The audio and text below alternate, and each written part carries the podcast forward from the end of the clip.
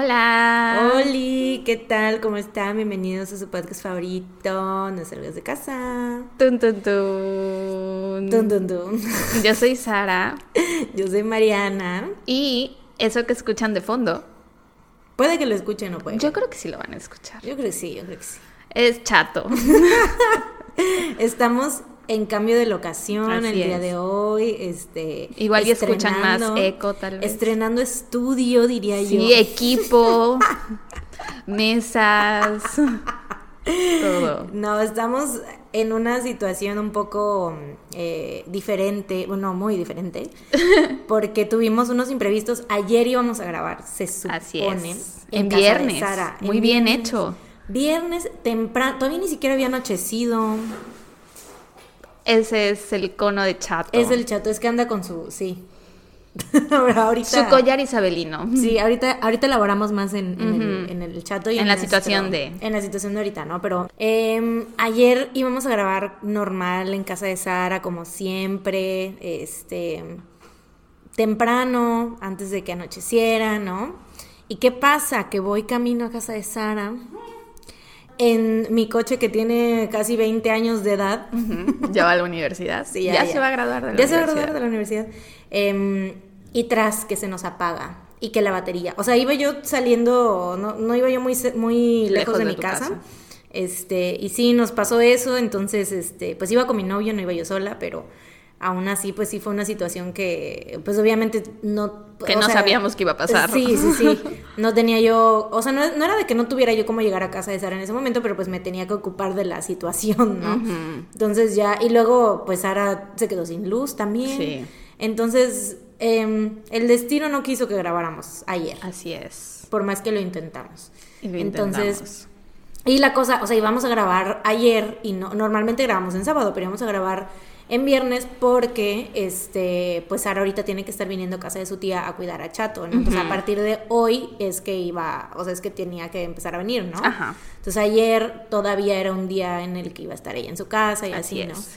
Pero pues, Tuvimos que grabar hoy. Sí. Estamos en casa de mi tía. Nos estamos muriendo de calor porque usualmente en mi casa prendemos el aire, entonces pues no se escucha casi y podemos tener las ventanas cerradas y no tenemos calor. Y aquí en casa de mi tía pues no hay aire aquí en la sala. Bueno, aire acondicionado. Tenemos las dos ventanas abiertas, así que si escuchan pues ruidos, como el taxi que acaba de pasar que pitó, Sí. pues es eso. Y aparte tenemos a nuestro invitado estrella, el Chato. Chato Alberto, que es muy ruidoso.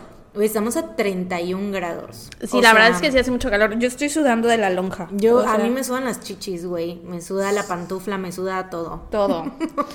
Pues sí, y Chato yo creo que también tiene mucho calor porque está... A ver si pueden escucharlo. Y se calla, güey, cuando lo vas a...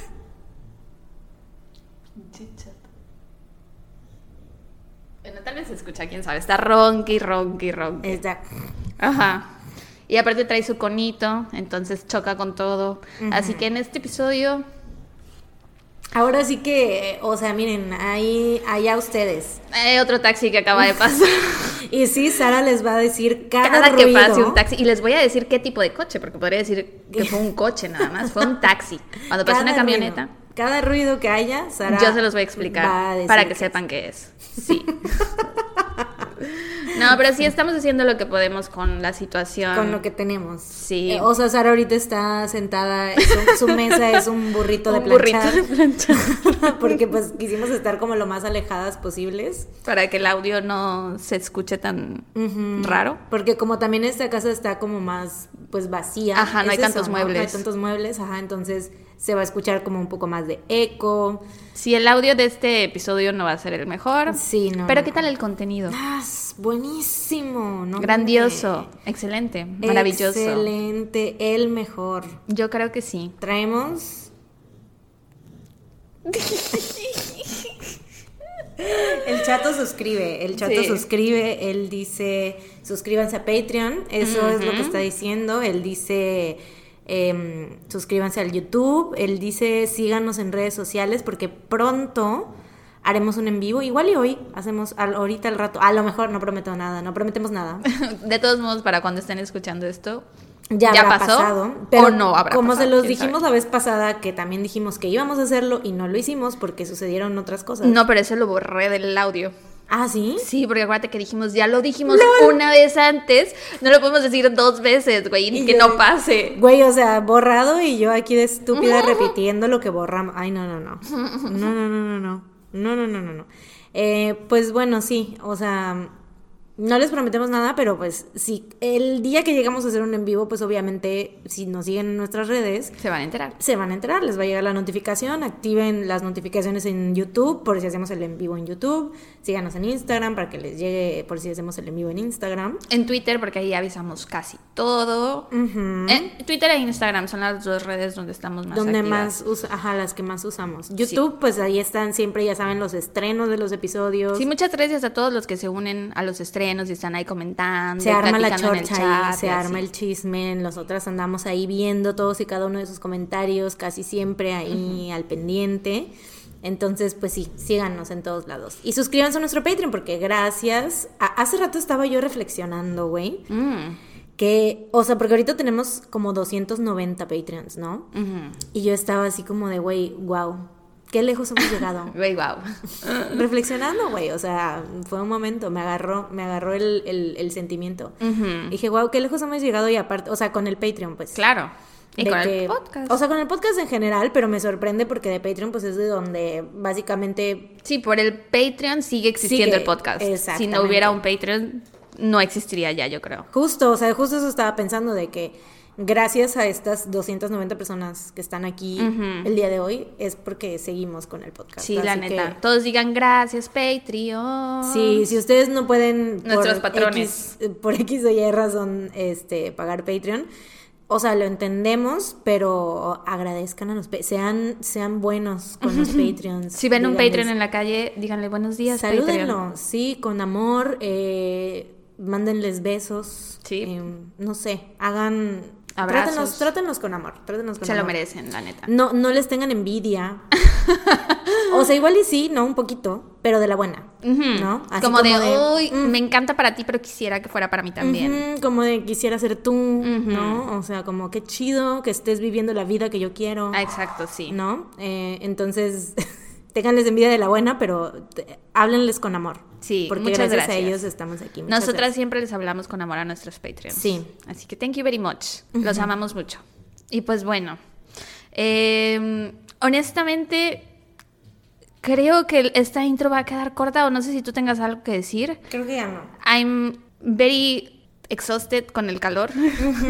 Sí, I hear you. Entonces, ¿te parece si empezamos con los Sí. casos de la semana? Una disculpa, la próxima semana vamos a estar de vuelta en nuestro set oficial. Así que el coito no vaya a... Sí, Coito, por favor, no te levantes ahorita en brazos. Coito, no te levantes.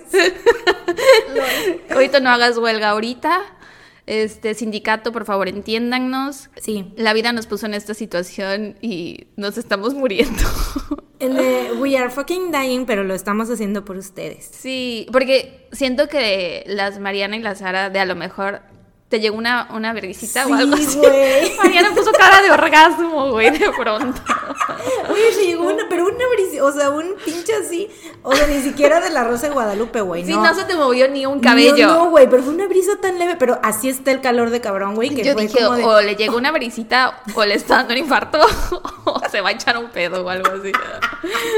Porque de pronto se Idiota. cambió la yo, expresión así. Ambas, todas, Todas al mismo tiempo. Everything, everywhere, all, All at once. once. Sí, sí, sí, sí, sí. No lo he visto, pero. Este, ¿qué estaba diciendo? ¿Qué Ah, sí, que siento que la Mariana y la Sara, de a lo mejor hace unos meses, con esta situación hubieran dicho. Ay, pues no grabamos. Entonces sí estoy orgullosa de que estemos aquí, la verdad. Que ni tú ni yo hayamos dicho, ay, bueno, no pasa nada si no grabamos esta semana.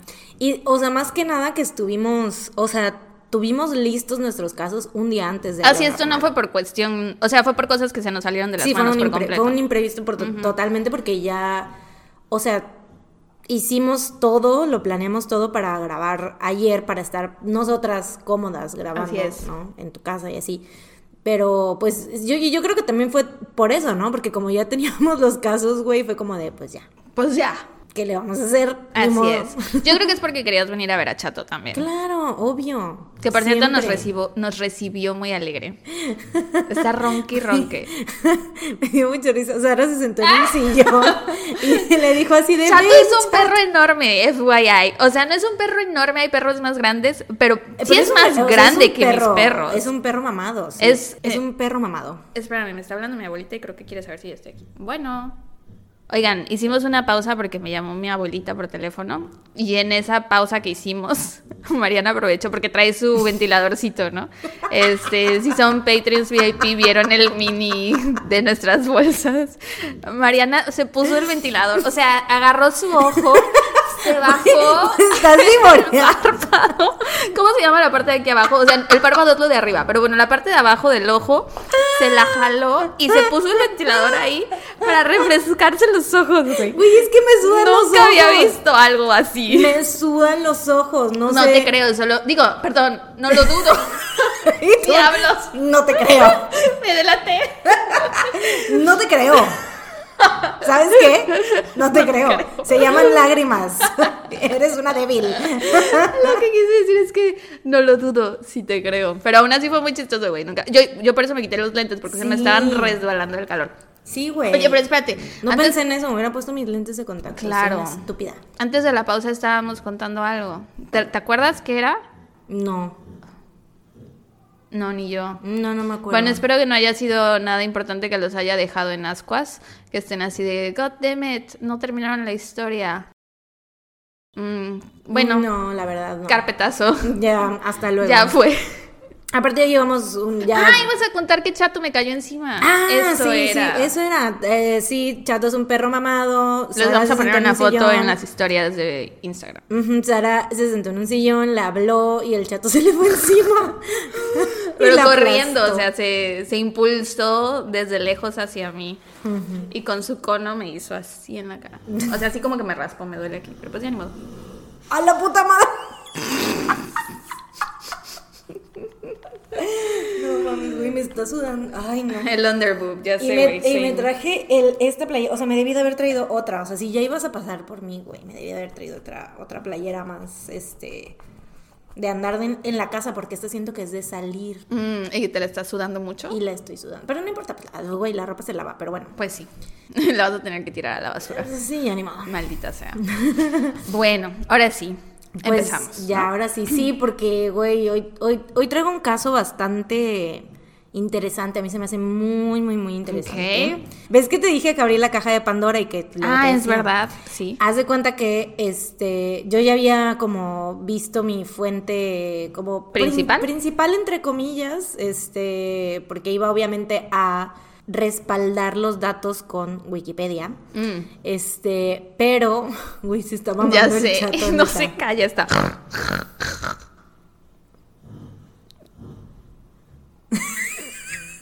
Bueno. No hay nada que podamos sí, hacer al güey, no, respecto. neta no, o sea, soporten, ni Sí, modo. eh, imagínense que hay un perrito junto a ustedes durmiendo.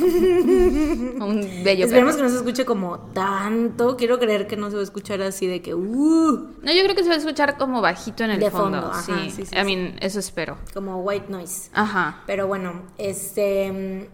¿Qué estaba diciendo? Ah, Que abriste la caja de Pandora. Entonces ya tenía yo mi, mi fuente principal. Pandora's Box. La Pandora's Box, sí, la Jack in the Box. Este. Y pues la tuve, o sea, ya, no, era como que ya aquí lo voy a sacar, voy a respaldar mis datos en Wikipedia, bla, bla, bla, güey. Y tras que Wikipedia, güey, al final tenía como que uno de. Un apartado de. eh, como este caso en, el, en los medios, ya ves que siempre te ponen luego como enlaces y cosas así. Y de ahí, güey, entonces ahí habían como una, una otra fuente. Yo dije, "Mm, a ver, ¿qué es esto? Porque había como documentales y bla, bla, bla, bla, bla. Pero eso me llamó la atención porque era como una serie de artículos que habían ganado un premio Pulitzer. Ah. Y yo así de, ah, pues... Deben de estar buenos, Debe ¿no? estar perrón, güey. No mames, eran... Es una serie de ocho artículos eh, ah, larguísimos, güey. Pero larguísimos, obviamente con un Sí. chingo de información. Entonces... No manches. Abrí la caja de Pandora cuando ya iba a mitad de la redacción, güey. Entonces fue como de, no, güey, tengo que agarrar esto aquí, esto acá. Entonces lo estuve ahí como que cambiando y metiéndole más cosas y así. Cuando eso pasa, para mí es O sea, en parte se siente así como de no mames, qué chido que encontré mucha más información, pero al mismo tiempo es así de. ah". Ya sé, güey. Me dormí a las 4 de la mañana el jueves por culpa de esos putos. Ah, la madre. Porque yo calculaba así de que, no, pues me va a tardar como unas, no sé. Ajá, porque tú ya más o menos habías visto cuánta información había, ¿no? Sí, sí, sí. O sea, dije unas 2, 3 horas redactando, bla, bla. No, güey, no mames. O sea, neta me tardé y me dormí a las 4 de la mañana y lo dejé ahí porque ya estaba yo picadísima, güey. Así de que taca, taca, taca, taca, taca. Pero dije, no, lo voy a dejar hasta aquí porque si no, no duermo, güey. Y ya al día siguiente lo, lo terminé. Claro. Y aún así, o sea, seguí horas, güey. Estuve neta. Creo que es el caso en el que últimamente es en los que. Más te has tardado. Ajá, del que más horas he pasado, ¿no? Ok, ok. Más horas nalga redactando. Pues sí. Entonces, pues hoy te voy a contar sobre el caso de la familia Rogers, también conocido como The Handwriting on the Billboards o la letra en los espectaculares. Ok. La familia Rogers estaba conformada por Hal y Joan Rogers. Joan era más conocida como Joe, así le decían todos. Y sus dos hijas, Michelle de 17 años y Christy de 14. Los Rogers vivían en Wilshire, Ohio, un pueblo, güey, neta, de los pueblos más pequeños de los que hemos hablado, güey. ¿Cuántas personas? 400 habitantes, güey. Wow. 400 Tiny. personas. O sea, literal. Una no- escuela. sí, güey. O sea, se- te echas un pedo, lo escucha el vecino, güey. Le, le, Le llega el olor a todos. llega el olor a todos, güey. Le Todos cuentas, no puedes, no puedes contar secretos, güey. No existen los secretos ahí, güey. Eh, pero bueno, tenían una granja de lácteos ellos, entonces su vida era prácticamente ordeñar vacas y hacer quesos todo el día, todos los días. Wow. Eh, Hal y Joe se habían casado justo después de que salieran de la prepa y esto porque Joan quedó embarazada a los 17 y los papás de ambos pues no estaban de acuerdo con que vivieran en unión libre, pues ya estaba embarazada y iban a tener hijos, entonces pues tuvieron que unir sus vidas en matrimonio. Las hijas de los Rogers, Michelle y Christy, eran muy queridas en el pueblo. Christy, la menor, amaba los animales, entonces era muy feliz en la granja. Hay un... Todo mundo sabía, o sea, ella era porrista, ¿no? La conocía. Bueno, es que a todo mundo lo conocían todos, güey, iba a decir. Eran conocía- 400 personas. Sí, güey, iba a decir, la conocía todo el pueblo, pero pues, güey, a todos. Sí. o sea, sí. Eh, pero algo muy chistoso que hacía era, como ella era porrista, te digo, le gustaban mucho los animales, entonces practicaba, practicaba sus cheers, sus cantos de porrista frente a las vacas. Oh, Eran como su público, güey, ¿sabes? Sí. cute. Ya sé, era muy, muy tierna. Em, y por otro lado, Michelle, la mayor, ella soñaba con salir de Wilshire algún día, o sea, era más como... Le gustaba mucho la cultura pop, su cuarto estaba como lleno de... Ella soñaba con la gran ciudad. Ajá, sí, justo. Su cuarto estaba lleno de pósters, le gustaba mucho Madonna, la música como más... Era como pop rocker, ¿no? Así. Espera, paréntesis. ¿Ubicas a una chava que se llama Taylor Blake? No. Ya ves que soy de reacción retardada. Este, ahorita que dijiste lo de, ¿cómo se llama la niña porrista? Christy. Christy. Hay una chica que se llama Taylor Blake que tiene una granja y se ha hecho famosa por los TikToks que hace con sus animalitos de granja, güey. Sí, fue hasta con Jimmy Fallon, creo. O bueno, con uno de los Jimmy, no sé cuál. El que estuvo en SNL. ¿Los dos estuvieron en SNL? I don't know, Jimmy Kimmel, Jimmy Fallon. Bueno, Jimmy el que sea. Debe ser, no sé, no sé. El del subterráneo con BTS. Jimmy Fallon. Jimmy Fallon. Este, ajá, y tiene así una, no sé qué es, güey, es un ave que se llama Immanuel, o sea, Manuel, ¿no? Y haz de cuenta que siempre que ella está grabando una historia, bueno, un TikTok así de que hoy vamos a hacer tal cosa, ¿no? Les voy a enseñar cómo eh, funciona el comedero de los cerditos. Llega el ave esta y quiere tirarle el celular y así. Sí, luego te paso sus videos, es muy chistosa, güey. Y Bueno, ahorita me recordó güey. eso que dijiste, porque Ah, a ella pues. le encantan los animales Ah, y le pues. encanta estar en la granja. Así era Christy, güey. Era como que su vida, la granja. Eh, pues sí, Michelle. Ok, sí, estábamos hablando de Michelle. Michelle, whatever. Eh, eh, la mayor tenía 17 años y ella, pues digo, soñaba con ir a la gran ciudad y así. Su sueño también era como estudiar una carrera, ¿no? E ir a la universidad. Pero pues lastimosamente sus papás no iban a poder cubrir estos gastos, entonces pues no se veía que se le fuera a cumplir ese sueño. Eh, porque pues sí, con lo que ganaban en la granja apenas sí les alcanzaba como para cubrir sus gastos, ¿no? De familia y así. En marzo de 1988, poco antes de que ocurrieran, o sea, lo que les, creo que al principio solo les dije el caso de la familia Rogers, ¿verdad? Ajá, o el handwriting Ajá. on the billboard. Ah, bueno, así. son asesinatos. Ok. Para que lo sepan, porque ahorita ya vi que puse la palabra asesinatos, entonces. Ok. Pues, pues bueno, en marzo de 1988, poco antes de que ocurrieran los asesinatos, ocurrió una situación muy traumante para la familia. John Rogers, el hermano menor de Hal, que por cierto también vivía y trabajaba en la granja, fue arrestado después de que una exnovia lo acusara de haberla amarrado y grabado mientras abusaba sexualmente de ella y la amenazaba con un cuchillo. Pero pues esto no fue lo peor, güey. Examinando las cintas que encontraron en su remolque, se toparon con videos donde se podía ver a John abusando de su sobrina Michelle. No, Sí, Michelle, la que quería ir a la uni. Sí, Ay, la no. mayor. La policía pues interrogó a Michelle porque fue, o sea, pasó esta denuncia, ¿no? De, de la ex, entonces, te digo, se encontraron esto, entonces van a interrogar a Michelle y ella confirma todo. Les dice que los abusos habían empezado desde que ella tenía 14 años Ay, no, pobre. y que su tío la había amenazado con matarla si le contaba a alguien lo que le hacía. Ah, pinche vato pendejo. Que obviamente siempre aprovechaba cuando los papás no estaban y pues, o sea, se la llevaba a su remolque y le hacía todas esas cosas. Era hermano del papá. Hermano del papá, sí, Qué sí, poca sí. madre, güey. Los papás no sabían nada, o sea, no tenían idea, por lo que fue un golpe muy fuerte para todos, como familia. Claro. Eh, tanto Hal como yo dijeron que habían, o sea, como que se había notado que Michelle se comportaba rara cuando estaba El eh, tío. con su tío, pero le preguntaban, ¿no? Así de que, oye, ¿qué tienes? ¿Qué te pasa? ¿Por qué te cae tan mal tu tío? ¿Por- ¿O por qué lo ves así? ¿Por qué lo tratas así? Pero pues ella no decía nada. O sea, No, siempre era porque la como tenía de- amenazada. Sí, siempre era como de, no, no, no, o sea, pues no, nada más, ¿no? Pobrecita, güey. Ya sé, güey. Pinche vato pendejo. Y nunca dejaba, o sea, Michelle era súper, súper, súper protectora con Christy. Nunca la dejaba sola con Ah, no. él. Sí, güey, nunca la dejaba sola con él. Siempre se aseguraba de como que estar al pendiente de no dónde estaba. Sí, sí, sí. sí. Porque pues como estaban en la granja, ¿no? Y siempre estaba así de que, ¿dónde está Christy? Para que no le pasara nada a ella, güey. Porque Qué dulce, güey, pero Sí. qué triste. ya sé.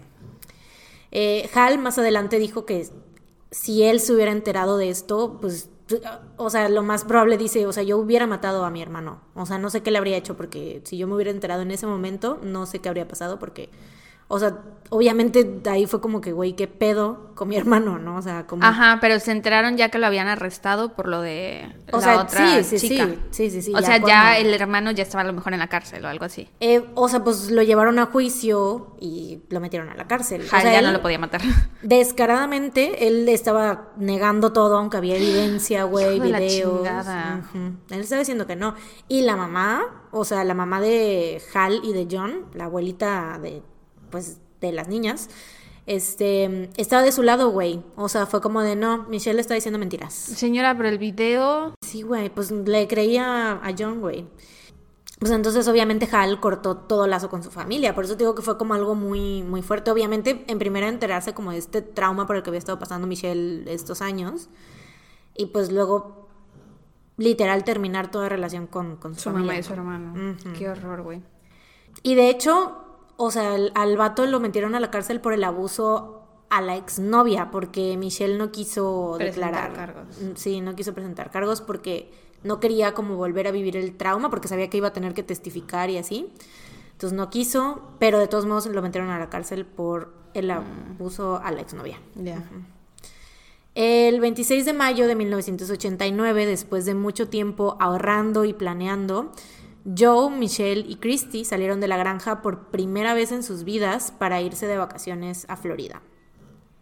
Hal no pudo acompañarlas porque tenía que quedarse a cargo de la granja y pues, o sea, es que no podían dejarla como desatendida porque, al- o sea, alguien tenía que quedarse a Claro, cargo, alguien ¿no? tiene que atender a los animales. Sí. sí, sobre todo porque se iban por una semana entera, o sea, no era como que se fueran nada más un fin de semana o así, que a lo mejor, pues todavía, ¿no? Como dos días, no es lo mismo, pero se iban toda una semana, entonces, pues alguien tenía que quedarse, ¿no? Em, Joe se súper aventuró, o sea, nunca habían hecho un viaje así y pues se llevó a las niñas en el auto de la familia para poder eh, parar a tomarse fotos en el camino y pues más que nada para pasarla bonito, convivir las tres en su primer viaje juntas, ¿no? Y aparte pues es más cómodo, ¿no? Cuando viajas en tu coche pues puedes andar del tingo al tango. Te has pasado diciendo mucho del tingo al tango estos últimos días. ¿Sí? Sí. Porque soy señora, güey, se sabe.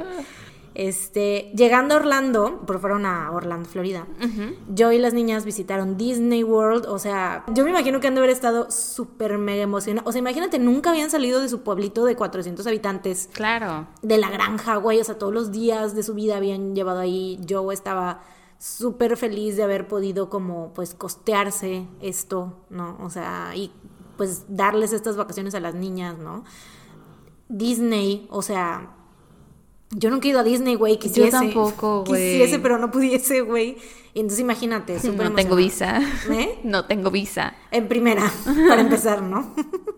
pero podríamos buscar algún Disney donde eh, que esté en algún lugar donde no se requiera visa, ¿no? Como creo que... Como Disney Tokio.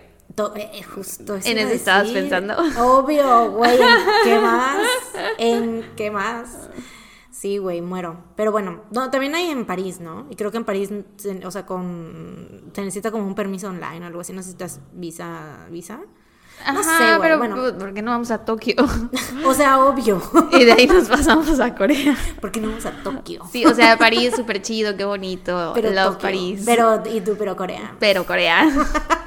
Bueno, visitaron Disney y muchos otros lugares. Todas estaban súper felices y emocionadas, se le estaban pasando tan bien que no querían que este viaje acabara nunca, pero el primero de junio llegó el momento de regresar a la realidad. Fue una semana, ¿no? Dices. Sí. Salieron de su hotel en Orlando en el auto y no fue hasta que llevaban varias horas de viaje que Joe se dio cuenta que había estado manejando en dirección contraria. No. Sí, y habían terminado en Tampa, Florida. O sea, en vez de ir hacia el norte. Ah, ok, ok, ok. Ya te entendí. Pensé que decías que iba en sentido contrario. No, y no yo, güey. No en sentido ¿Cómo contrario, en la manejas por la carretera en No, sentido no, contrario no. y no te das cuenta? No, no, no. Ya, ya, ya. Ya te entendí. Y yo, este coche fue uno de los que chocó en la Taconic. Es- Ya, ya, ya. No, no, no. Sí. Este. Llegaron a otro destino. ¿no? Sí, supongo Siguió porque- mal el mapa, a lo mejor. Güey, pues es que no habían GPS en ese entonces. Güey, yo ni con el GPS me ubico, la neta. Menos en carretera, güey. O sea, imagínate esta mujer solamente con un mapa y ya. Sí, no sé cómo la gente vivía en aquel entonces. Y güey, o sea, era su primera vez, o sea, obviamente fue como, por eso dije, se superaventuró, o sea, de que ir manejando en carretera y así, entonces, yo, yo, güey, yo no, no sé, yo no Sí, lo luego hecho. te pierdes y tienes que buscar un teléfono. no tienes un teléfono contigo. La- o per- hablarle a personas, güey. Pedir indicaciones. Sí, sí, sí, sí. Bajarte en una gasolinera o en un restaurante o algo así. Chato, por favor, guarda silencio. It's not gonna happen, güey, ya, o sea, embrace it. Sí. Será el episodio con el peor audio del mundo. Pues sí, este, bueno, te digo, iba, en vez de ir hacia el norte, iba Hacia el sur. Tenía agua en la boca, no podía cantarlo. Sur. Bueno, en vez de al norte, hacia el sur. Este, cuando se da cuenta, yo, Cuando me atrapa la Sara, te, melancolía. te- te lo tenía, o sea, lo tenía que sacar, lo tenía que sacar. Eh, yo decide quedarse a pasar la noche ahí porque pues, pues ya estaban ahí, ¿no? Dijo, Pues sí, pues, ya, vamos a conocer. Ujú, ya, dijo, ¿por qué no? Algo bueno debe haber en Tampa, Florida. Sí. Em, o sea, y al día siguiente se iban a ir, ¿no? Tampoco era que se iban a quedar toda otra semana o algo así, o sea, solo por un día dije. Para no manejar tanto, ¿no? O sea, Sí, porque claro. me imagino que ya habían sido muchas horas. Ajá, justo. Entonces sí fue como de, bueno, pues hay que conocer, nos quedamos, descansamos y mañana temprano. Dijo, why not? Why not? Eh, pasan a ponerle gasolina al coche y buscando un hotel donde hospedarse, dan con el Days Inn en la ruta 60, donde hacen check-in a las 12.30 pm. Mm, ¿Va a pasar en el hotel? No lo sé. No lo sé, stay tuned. Alrededor de las 7.30 pm, yo y las niñas son vistas por última vez en el restaurante del hotel. Mm. Wow. O sea, y de 12.30 a 7.30 hay como un gran... eh, Sí, son muchas horas. muchas horas. Güey, neta, le valemos verga a este perro. Sí. O sea, dice, me cago en ustedes y en su podcast. Vienen a mi casa a hacer ruido a mí. Mientras yo intento dormir en mi siesta. Las que se deberían de callar son ustedes. Pues mira, ya se cayó, ¿eh? Ya. ¿Será que por fin? ¿Quién Let's sabe? J-Hope. Vemos, let's J-Hope. Mientras tanto, en Wilshire, Hal se empezaba a preocupar porque Joe y las niñas no habían regresado a tiempo. Pero no quiso pensar lo peor. Lo que se imaginó fue que seguro se habían quedado un par de días más para alargar las vacaciones, pero al mismo tiempo sabía que de ser así, Joe le hubiera avisado. Porque de hecho estaban en constante, o sea, tanto como podían, estaban en contacto con eh, las personas. O sea, Michelle tenía un novio que se llamaba Jeff, le hablaba. En las, el tiempo en el que estuvieron en las vacaciones era, fue cumpleaños de, de Jeff. Entonces le habló por teléfono, le había, este, había agendado, no sé cómo, pero agendó para que le llegara un regalo, creo, a su, a su trabajo y así le marcó. Entonces estaban en constante contacto, ¿no? Con, con personas de Wilshire. El 4 de junio de 1989, un velero que iba de camino a Tampa acababa de cruzar el puente Skyway cuando varias de las personas a bordo vieron algo flotando en el agua que parecía ser el cuerpo de una persona. Era una mujer flotando boca abajo, con las manos y los pies atados y una delgada cuerda amarilla alrededor de su cuello. Estaba desnuda de la cintura hacia abajo y una de las personas que estaba en el velero llamó a la guardia costera y un bote de rescate se dirigió hacia el puerto Beiboro, donde rápidamente encontraron el cuerpo, pero no les fue fácil recuperarlo porque la cuerda amarilla que tenía en el cuello estaba atada a un objeto pesado. Güey, la ahogaron. Al final terminaron cortando la cuerda porque pues no, como que no pudieron, o sea, la querían sacar rápido de ahí y cortaron la cuerda y pusieron a la mujer en una bolsa para cadáver y regresaron a la estación. Los miembros de la guardia no habían ni siquiera llegado a la costa cuando recibieron otra llamada. Mm. Un segundo cuerpo había sido encontrado por otras dos personas a bordo de otro velero. El segundo cuerpo estaba flotando hacia el norte de donde se había encontrado el primer cuerpo. De igual manera, el cuerpo estaba boca abajo, atado de pies y manos, con una cuerda en el cuello y desnudo de la cintura para abajo. El mismo equipo fue a recuperar el cuerpo y mientras estaban recuperando el cuerpo, reciben una tercera llamada avisándoles que había otro cuerpo más flotando a tan solo unos metros al este de donde se encontraban. Mm. Los tres cuerpos fueron llevados al muelle de la estación de la Guardia Costera para ser examinados y fotografiados por los forenses. Los cuerpos estaban hinchados y ya habían empezado el proceso de descomposición. O sea, ya estaban como un poquito avanzados porque hacía un calor, así como el que está haciendo ahorita aquí, güey. Este, entonces, pues ya estaban como. El proceso de descomposición avanza, ¿no? Con la temperatura, con temperaturas altas de calor. Y al contrario, cuando hay pues mucho frío, se conservan, ¿no? Pero bueno, pues sí. Eh, aún así fue posible determinar que se trataba de tres mujeres blancas y se veían jóvenes. Las manos y los pies de las tres estaban atados de la misma manera, aunque la mano, de la, la mano izquierda de la segunda mujer que se encontró parecía que era la que parecía ser menor de las tres, estaba un poco suelta, indicando que antes de morir casi había logrado zafarse. Todas tenían cintas de aislar en la boca, y los objetos a los que estaban atadas las cuerdas que tenían en el cuello eran bloques de concreto.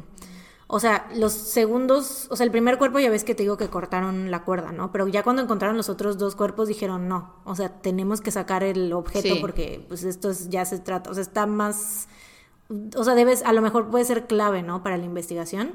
Entonces ya fue que con los otros dos sí sacaron este, los bloques de concreto y pues llegaron a la conclusión de que en el otro cuerpo pues también había sido lo mismo, ¿no? Uno pensaría que desde el primero debieron hacer eso, ¿no? Porque seguiría siendo un asesinato de una persona. Claro, claro. Que a lo que estuviera amarrada sería también evidencia, ¿no? Claro, claro. Pero yo creo que se les estaba complicando mucho sacarla así, ¿no? Y lo que querían era como ya sacarla. Mm. No sé. Eso es lo que se me viene a la mente, pero quién sabe. En la autopsia se descubrió que sus pulmones estaban llenos de agua, por lo que se determinó que la causa de muerte había sido ahogamiento. Esto quiere decir que las tres estaban con vida cuando las aventaron al agua. El jueves 8 de junio, una de las camareras del Days Inn en Tampa le comunicó al gerente que las huéspedes de una de las habitaciones llevaban varios días sin regresar al hotel y habían dejado todas sus pertenencias ahí no parecía, o sea, las camas estaban, no parecía que nadie hubiera dormido en las camas, nadie se había bañado porque no había como agua, nadie había abierto la llave del lavabo, nada, ¿no? Em, el gerente se comunica con la policía y los investigadores van a examinar el cuarto de hotel. Toman muestras de huellas dactilares y al compararlas con las de los cuerpos encontrados en la bahía, todas coinciden y en ese momento se dan cuenta de que se trataba de Joe, Michelle y Christy Rogers. El mismo día en que los cuerpos fueron identificados, los investigadores encontraron el auto familiar, un Oldsmobile Calais, nunca había escuchado de, ese, esa marca, güey. No, ni yo. Eh, Oldsmobile Calais, en un muelle de la avenida Courtney Campbell. El auto no mostraba ninguna señal de violencia, estaba tal y como yo y las niñas lo habían dejado. Tenía las puertas cerradas, el asiento del pasajero estaba hecho hacia adelante porque era un coche de dos puertas. Entonces, pues Ah, creen que la persona, o sea, era para que la persona que venía atrás pues saliera. Ajá, ¿no? sí, eso es muy TBT. Siento que los coches de ahora Ya ya, no hacen eso, ¿verdad? Porque ya no tienen cuatro puertas. No, ya tienen Digo, cuatro ya puertas. tienen cuatro puertas. Ajá. Bueno, antes también había coches con cuatro puertas, pero todos seguían haciendo coches de solo dos puertas. Mm. Sí, ahorita ya es como más los coches deportivos. Son los que tienen dos puertas nada más, ¿no? Pero. Que güey, una vez, no sé si tú te has subido algún día a un coche deportivo. Siento que es súper incómodo, güey. Son horribles, güey. Yo no sé por qué a la gente le gusta. Horrorosos, güey. O sea, por fuera se ven bien, la neta. Sí, Sí. me gusta cómo se ven, ¿no? Es como que, ah, Pero es muy chido. incómodo ir dentro Ir, de uno. Es, o sea, solamente es, Es para el- el que- para el que lo maneje nada más, Sí. tal vez, ¿no? Pero para otra persona, güey, yo una vez, y esto, o sea, no es por presumir, si es por, Ay, lol. si es por Te presumir, llevaron al cine VIP, al Obvio. VIP en un coche Obvio. deportivo. Obvio, es Después por de ir a montar caballos. Obvio es por presumir, güey. Me subí una vez a un Ferrari amarillo. E iba yo, pero güey, pues obviamente iba yo en el, en el asiento de atrás. O sea, porque ni siquiera iba de copiloto. O sea, era. Iba con otras tres personas. Entonces iba el que iba manejando, el copiloto y una amiga y yo veníamos atrás, güey. No mames, veníamos. Güey, los pies así todos. Son horribles, güey. Güey, no, horrible. O sea, obviamente ya estando adentro sí era así de que, güey, venimos a un Ferrari. Pero. pero, güey, al momento de subirnos sí fue súper incómodo, güey. O sea, aparte, mi my fucking huge ass, güey. O sea, ¿sabes lo difícil que fue? Entrar por esa puerta. entrar por esa puerta. Güey, no, Esos no. coches no están hechos para gente con big fat ass. No, güey, no. para nada. Para Lo fat confirmo. bottom girls. Lo confirmo, güey, no lo están, o sea, sí, sí, sí, no. O sea, tal vez si yo lo manejara, pues igual y sí es más fácil, ¿no? Pero Es que casi. Y, y también porque es de, de hacer el asiento para adelante. Cual, en mi opinión, Sí. cualquier coche que es de hacer el asiento para adelante para alguien. Para que alguien entre o salga es incómodo. incomodísimo. sí, sí, sí, güey. Pero esos están como, o sea, como dices, están chaparritos, güey. Y el espacio viene súper, hiper más reducido, entonces no, es un pedo, güey. Sí, Pero I don't bueno. like. No me gusta. Pero bueno, en el momento que estuve ya yo adentro. Te ya sirvió para la se- Se, experiencia. bien, sí, claro, claro. I will remember it forever, por supuesto. No me he vuelto a subir a un Ferrari desde entonces. a un. Ferrari amarillo. So far. So far, pero bueno. Suscríbanse a Patreon para que Mariana se pueda comprar su Ferrari amarillo. Para que yo maneje mi propio Ferrari amarillo. No, no, no me lo compraría amarillo, güey. Me lo compraría negro. Ok. Pero bueno, eh, les estaba diciendo, ¿no? Lo que había en el coche. No, cómo estaba el coche. Ahí, ahí voy con lo que había adentro del coche. Eh, había un folleto de la playa Clearwater, un juego de barajas de uno, un libro de rompecabezas y una hoja con el logo del hotel Days Inn que tenía anotadas unas direcciones abreviadas escritas con la letra de Joe. ¿Cómo será un libro de rompecabezas? Eso es- estuve pensando también yo lo mismo y, y, pues a lo mejor es como un libro con ¿La historia de los rompecabezas? como un rompecabezas muy chiquitos, ¿sabes? Como con páginas gruesas tal vez, no sé. Ok. Quién sabe, güey, o sea, eran principios de los noventas. Ese tipo de cosas ya no nos tocaron. Eh, nos tocaron los rompecabezas, pero no los libros de rompecabezas. Nos tocaron los libros y los rompecabezas. Por separado, no juntos. Eh, pues sí, te digo que había también una Dirección, hoja con ¿no? las direcciones escritas con la letra de Joe y en la hoja se leía vuelta a la derecha al este en 60, dos millas y media, lado derecho antes del puente, bote azul con blanco. Pero esta no era la única nota escrita que se había encontrado. Cuando examinaron el folleto de la playa, notaron que en la parte de atrás había un mapa de la bahía de Tampa con direcciones escritas en una letra diferente a la de Joe, Mm. la cual describía cómo llegar al hotel Days Inn. Y no podía ser de alguna de las niñas. Pues no porque describía cómo llegar al hotel, o sea, se ve que había tenido que ser alguien, un- algún local que sabía cómo llegar ahí, ¿no? Eh, y esto era todo lo que la policía tenía al momento, un bote azul con blanco y direcciones en un folleto. Eh, el caso empezó a tomar importancia después de que la policía compartió fotos de Joe, Michelle y Christy en las noticias, los periódicos e incluso en espectaculares por toda la ciudad. Ofrecían una recompensa de 25 mil dólares para quien pudiera dar información sobre el responsable de los asesinatos. La policía también investigó a la familia y aunque al principio sospechaban de Hal porque... O sea, la única razón por la que sospechaban de él era porque había estado muy serio durante el funeral y porque no lloró. Eh, que sí entiendo, ¿no? O sea, como de que la gente quiere ver, o sea, no sé, como que si no lo... No sé, o sea, no lo vieron devastado, entonces fue como de... Pero pues una, una no sabe qué, o sea, qué pasa después de que no está en, con las, con demás personas, ¿no? O sea, en ¿Cómo sí, aparte, tras puertas cerradas? Ajá, y aparte cada quien reacciona distinto a las cosas. Justo, sí, Lo hemos hablado ya antes. Sí, cada quien tiene su manera de lidiar con las cosas, ¿no? Pero de todos modos, al final se pudo comprobar que pues él nunca salió del pueblo porque pues como todos ahí se conocían, muchos testigos pudieron confirmar que Hal no había salido de Wilshire. Porque me dio mucha risa este dato, güey, porque el vato salía todos los días a, a desayunar, comer y cenar al como pues restaurante. Al único restaurante del pueblo. Al único restaurante del pueblo, sí. Em, entonces, pues obviamente todos lo, lo vieron todos los días. Y esto era porque él no sabía cocinar. Ah. y como no estaba Joe, pues era como de que no le quedaba de otra más que salir a desayunar. Bueno, a desayunar, comer y cenar a otro lado, ¿no? También investigaron al tío John porque pues sus su historial, ¿no? Y ya había abusado de Michelle, pero rápidamente fue descartado porque estaba en la cárcel al momento de los asesinatos, güey, pues sí. Em, pasaron los meses hasta que en octubre de 1989 el detective Jim Capel, que era el líder de la investigación desde que se habían encontrado los cuerpos, se topó con un caso que podía tener una conexión con los asesinatos de la familia Rogers. Resulta que dos semanas antes de los asesinatos, una turista canadiense había reportado una agresión por parte de un hombre que la había secuestrado y la había llevado a su bote color azul con blanco para amedrentarla y violarla. Jim vuela a Canadá para entrevistar a la víctima, quien le da una descripción bastante detallada de su agresor y de todo lo que había pasado. El hombre, quien se hacía llamar Dave Posner, tenía de 35 a 45 años, era blanco, alto, corpulento, tenía el cabello rubio y un, o sea, como entre rubio y un poquito pelirrojo o rojizo. Manejaba una camioneta, camioneta tipo Jeep, color azul oscuro con placas de Florida y decía tener una compañía de aluminio y pues que vivía en Bradenton. Parecía amable y era fácil establecer una conversación con él, así que la mujer aceptó ir con él cuando le ofreció llevarla de paseo en su bote. Que pues, güey, eran principios de los noventas. Ahorita sí suena muy como de que cómo vas a aceptar irte con un extraño a navegar en un bote en medio de la nada donde te puede hacer cosas y nadie se va a enterar.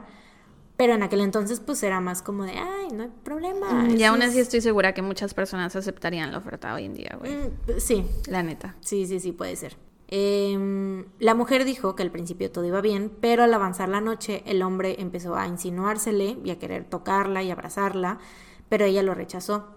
El tipo insistió y cuando la mujer empezó a gritar le cubrió la boca con cinta de aislar.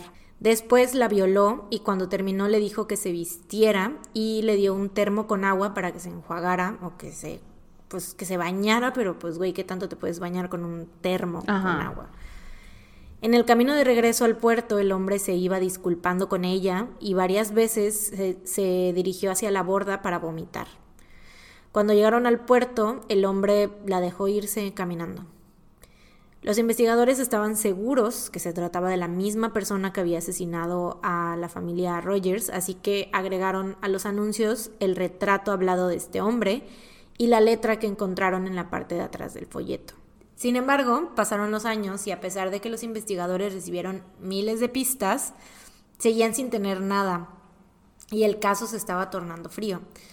Habían pasado tres largos años desde los asesinatos, los mismos durante los cuales una mujer llamada Joan Steffi llevaba sospechando de uno de sus vecinos. Mm, tun, tun, tun. Joan había hecho una llamada a los investigadores después de ver el retrato hablado relacionado al caso, pues creía que era muy parecido a su vecino, Oba Chandler, quien estaba en sus cuarentas.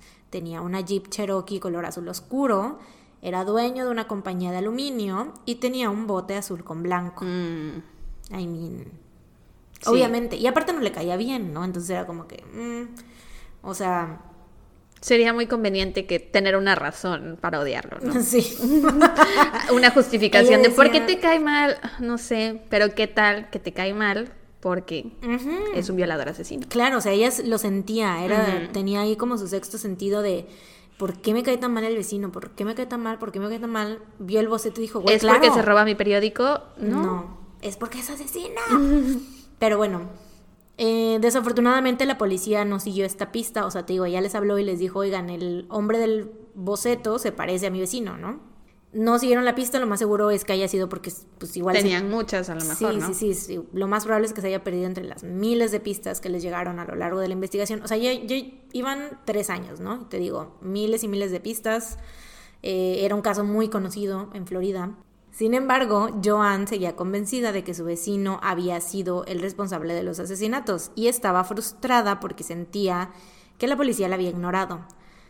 Un día, el caso de la familia Rogers fue cubierto en el programa Misterio sin resolver. Y los investigadores hicieron énfasis en la importancia de la letra del sospechoso. Incluso mostraron la nota, eh, la que te digo que Se eh, encontró en el coche, se ¿no? encontró en el coche de la familia Rogers. Y pues te digo, ya habían espectaculares con el boceto, con las fotos de, de ellas, pero ahorita a partir de aquí empezaron a hacer más énfasis en la letra. Entonces se colocaron espectaculares por toda la ciudad con una foto engrandecida de la nota con la letra del asesino, las cuales decían quién escribió estas direcciones. Tal vez conozcas al asesino de la familia Rogers. Mm. Entonces, por eso es que este caso se conoce como The Handwriting on the Billboards. Ah, ok, ya. Eh, Porque, o sea, era la primera vez que hacían algo así, o sea, como que fue muy... No sé, o sea, siempre se van más como por el boceto, ¿no? Pero esta vez fue como de... Hicieron mucho énfasis. Claro. e hicieron- en la letra. En la letra hicieron espectaculares, o sea, solo con, con la letra, ¿no? Y te digo esto que, que decía, ¿no? Em, y entonces a Joan se le prende el foco, porque sabía que Oba había ido a hacer trabajos a su casa, pero pues ella no tenía nada que él hubiera escrito, entonces le preguntó a su vecina, Moselle Smith, si de casualidad tendría algún recibo o alguna nota, porque sabía que él había ido también a hacerle un trabajo a ella, le había instalado un portón de aluminio en su casa. Entonces, pues ambas se pusieron a buscar. Yo, yo digo que, como que ella dijo, güey, yo tiré el recibo, pero seguro Moselle lo guardó, ¿sabes? Como que ella, Ella es el tipo de persona Es que guardaría los recibos. Es el tipo de persona que seguramente tiene Todos llena- los recibos. lleno de tickets. Y efectivamente, güey. Güey, pero qué chido. O sea, qué, ¿Qué? chido el que ella se haya puesto en modo detective Sí, a intentar resolver el caso. O sea, es que ella decía, es él, es él. O sea, estaba segura ella en su corazón y en su mente. Me recuerda un poco a El chisme salvo el día. Ujú. Cuando un buen samaritano, mujer, una buena samaritana, Una buena samaritana. hace la chamba de la policía. Justo, sí, güey, don't you love it? Me encanta. A la policía también Mis le encanta. historias favoritas. A la policía también le encanta de seguro no hacer su trabajo. Es sí, porque le siguen pagando de todos Mm, modos. claro. Una miseria, pero le siguen pagando. Pues sí, este... mm, Ajá, le preguntamos él, ¿no? Eh, ambas se ponen a buscar entre todos los recibos de Mosel. Aquí hay como dos versiones, güey. Me da muchísima risa esto porque Mosel dice: No, yo el día, desde el primerito día, Encontré el recibo. yo encontré el recibo porque yo sabía que no sé qué. Muy organizada. Y Joan fue así de: No, pasamos toda la madrugada buscando entre todos los chingados recibos que esa mujer tenía en su casa. Bueno, pero eso es la misma historia, es el mismo día. No, o sea, Mosel dijo que como que ella no sabía nada del caso y como que esa era la primera vez y que entonces ella solita Ah. buscó el recibo y así y Joan fue como de, güey, yo llevaba años. Mm. Y ya en este momento se me prendió el foco, fui con Mosel, estuvimos en su casa toda la noche buscando y bla, bla, bla, ¿no? Entonces, pues esas, están esas dos versiones. Yo siento que ahorita las mujeres ya ni, ni se han de hablar. Güey, yo siento que eso sería algo que te uniría de por Güey, vida con una persona. Claro, pero se ve que como que ambas se quisieron llevar el crédito del asunto. Entonces, Mm. Ay, por güey, eso. seríamos tú y yo. La neta, güey. Nos dejamos hablar, güey. Sí somos. Sí somos. seríamos, Sí güey. somos porque hasta la fecha estamos... Sara cree que ella eligió el nombre del podcast y yo creo que yo fui la que lo eligió. Yo creo que yo fui la que lo propuso y será así de, "Mm, pues vemos, porque según yo fui yo. Yo tengo otros datos. y lo peor es que no sabemos. No tenemos los datos. No tenemos los Nunca datos. sabremos quién fue, pero tal vez es lo mejor, güey. Pero fui yo, o sea, Ajá. obviamente fui yo.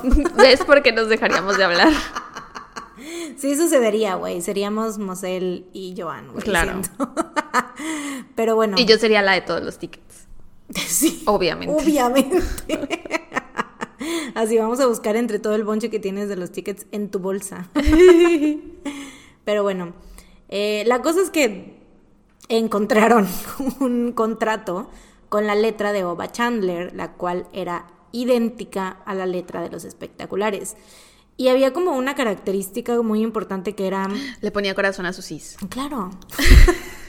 You guessed it. Hacía una carita feliz con todas sus sus. Eso era todo. Rellenaba las sos. Ujú. Eso me imaginé. Eso era la- el corazón en las IES, güey. Ya. Lo dijiste. ¿Te imaginas un asesino serial que ponga un corazón en todas sus sis? Ay, qué horror, güey. Debe haber, güey. Debe, sí, seguramente. No, pero este vato lo que tenía era que la Y era muy particular, o sea, como que la hacía así el la I, bueno, obviamente les vamos a poner la imagen Ajá, de- pero házmela. te la voy a dibujar era como que así. ¿sabes? Ah, ya. Le hacía un palito al final. Ya, Ajá, ok. Y, y aparte, siempre la escribía diferente. O sea, como que no siempre la hacía igualita. A veces la hacía con ese palito, a veces la hacía nada más así y así, ¿no? Pero entonces en la nota tenían como tres tipos diferentes de Y, creo. Igual que en la nota que se encontró en el coche. Ajá, o sea, como que eso fue lo que selló el... el Hay deal. tres tipos de Y en la nota del coche y tres tipos de Y en la nota que se Algo encontró en la casa. Algo así. Algo así, o sea, como que la Y, la, la forma particular de, de hacer sus Y. Eso fue, así, así dejémoslo para, no, para no errarle, porque la neta no sé si hayan sido exactamente tres. Ya dijiste que fueron tres. Entonces, no, luego vayan a decir ahí. Eh, yo tengo otros datos. Wikipedia dice que fueron siete. Sí, güey, no quiero. No Por quiero favor, estar- investiguen más sus casos. Por favor, por favor. Este, los investigadores reciben ahora sí la pista. Ya era como que antes, mm, el vato que se parece al folleto, que tiene la Jeep color, Que no todo sé qué, que tiene el chequea. bote. Nel, no le vamos a hacer caso. La letra igual, este es. Las tres Y. Es que te digo, le pusieron mucho énfasis a Claro. eso. Em, reciben la pista, realizan varias pruebas y se dan cuenta que ambas caligrafías encajaban a la perfección. Y ya con esto, pues yo creo que los investigadores ya estaban listos para arrestarlo, dar carpetazo y todo eso, pero pues tenían que reunir más evidencia, güey. Mm. Obviamente en la corte no iba a ser nada más así de que es que tienen la misma letra y ya, pues no. Jejeje. Entonces le llaman a la mujer que había sido agredida sexualmente dos semanas antes de los asesinatos y al mostrarle, o sea, le ponen como varias fotos, ¿no? De varias personas, entre ellas estaba la de Ova, y ella inmediatamente lo identifica como su agresor. Así es este vato. Wow. Después pusieron, o sea, eso no era como suficiente, dijeron, bueno, puede que se parezca o no sé, pero, o la foto o X, ¿no? Pero es que pasaron un chorro de horas juntos. Sí, claro, o sea, claro, claro, claro, pero para estar más seguros... Ok. Para ponerle a- la. Sí, llamaron a un, ¿cómo se hace? A, ¿Cómo se llama? Lineup, ¿no? Ajá. Ay, güey, lo escribí aquí, no sé por qué chingados estoy tratando de... f- f- Freestyle. Eh, sí, claro.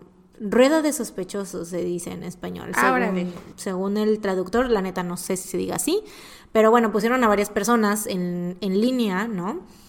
E igual, enseguida la mujer dice, él fue él, identificó a Oba entre todos y dijo, ese es este vato, fue el que me agredió. Em, pero esto no fue lo único que selló su destino, había algo más. La palma de su mano coincidió perfectamente con unas muestras que se habían sacado de las notas, o sea, eran como... Claro, sí, tenían que encontrar algo así, porque si no, solo se demuestra que fue el que agredió a esta chica. Eh, exacto, sí, sí, sí. Eh, era como tipo huellas dactilares, pero de la, o sea, como de toda la mano, Sí, sí, porque tenemos everywhere. de que se ve que agarró el papel y se lo puso en, o sea, en una mano para escribir ahí, entonces como que se apoyó mucho en, en su propia mano. Y pues obviamente match con este vato, ¿no? Con todas estas pruebas, Oba Chandler es arrestado en septiembre de 1992. Resulta que lo que sucedió fue que Oba se topó con Joe, Michelle y Christy mientras se detuvieron a poner gasolina y estaban como pensando qué hacer. Estaban perdidas en una ciudad que no conocían y Oba se ofreció a ayudarlas.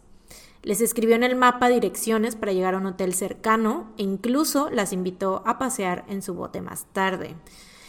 Joe no quería, pero las niñas insistieron y él parecía ser muy buena persona, así que accedió. No.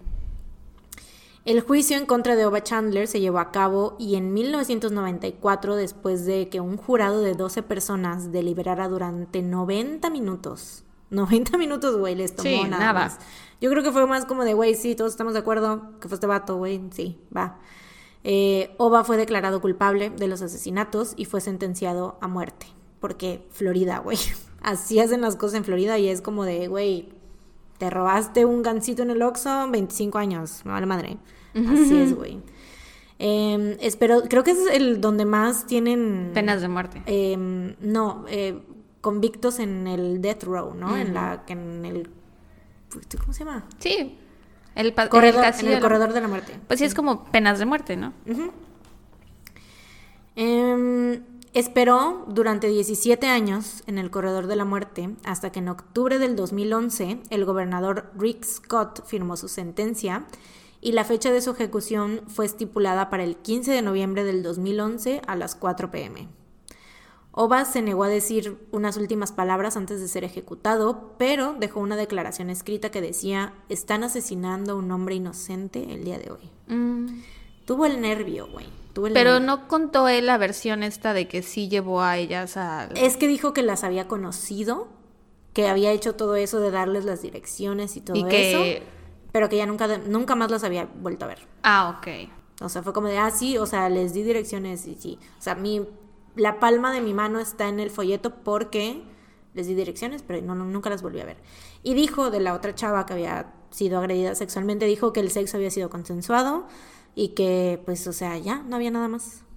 Este, están asesinando a un hombre inocente el día de hoy, ¿no? Y uno pensaría que esto termina aquí, güey, pero no. O sea, con, más. con su muerte, es- resulta que, güey, el vato resucitó. No, no es cierto. Pero pues básicamente, pues casi casi, güey. El Me agrada 25 que digas no es cierto por si acaso alguien te había creído, ¿no? Pero casi casi. Sí, sí.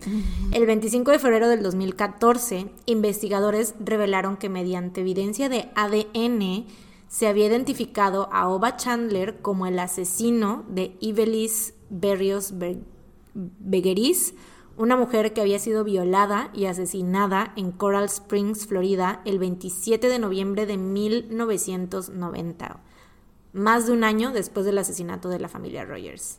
O sea, vio que se salió con la suya Ajá, y dijo, lo voy a hacer de nuevo. y lo hizo de nuevo. Oye, dijiste o no escuché si había... ¿Las violó? ¿Se ve qué? ¿Violado a alguna de ellas? Sí, sí, sí, sí. Había, sí, abusó sexualmente de, de todas. Ok. Sí, y por eso, o sea, pues estaban desnudas de la cintura para abajo. Ya ves que casi siempre eso tiene que ver con que hay algo así. O sea, no se pudo comprobar científicamente, pero es lo que se cree. Por O sea, que no lo- tenían ropa en Sí. la parte de abajo. Ok. Sí, sí, sí, es lo más seguro. Porque te digo, ya los cuerpos estaban como en estado un poco avanzado de descomposición y pues el agua y todo eso. Entonces, no se pudo comprobar así al 100%, pero es la, la versión como que los reportes oficiales sí dicen que fueron violadas, abusadas sexualmente. Ok. Em, sí, porque violadas creo que es diferente, ¿no? De violación a abuso sexual. Creo que sí. más como. Pero bueno, Ibeliz, la mujer que fue asesinada, este, un año, como un año y medio después, ujú, era una mujer de 20 años, recién casada, que había sido vista por última vez en el centro comercial Sawgrass Mills, donde trabajaba en una tienda deportiva.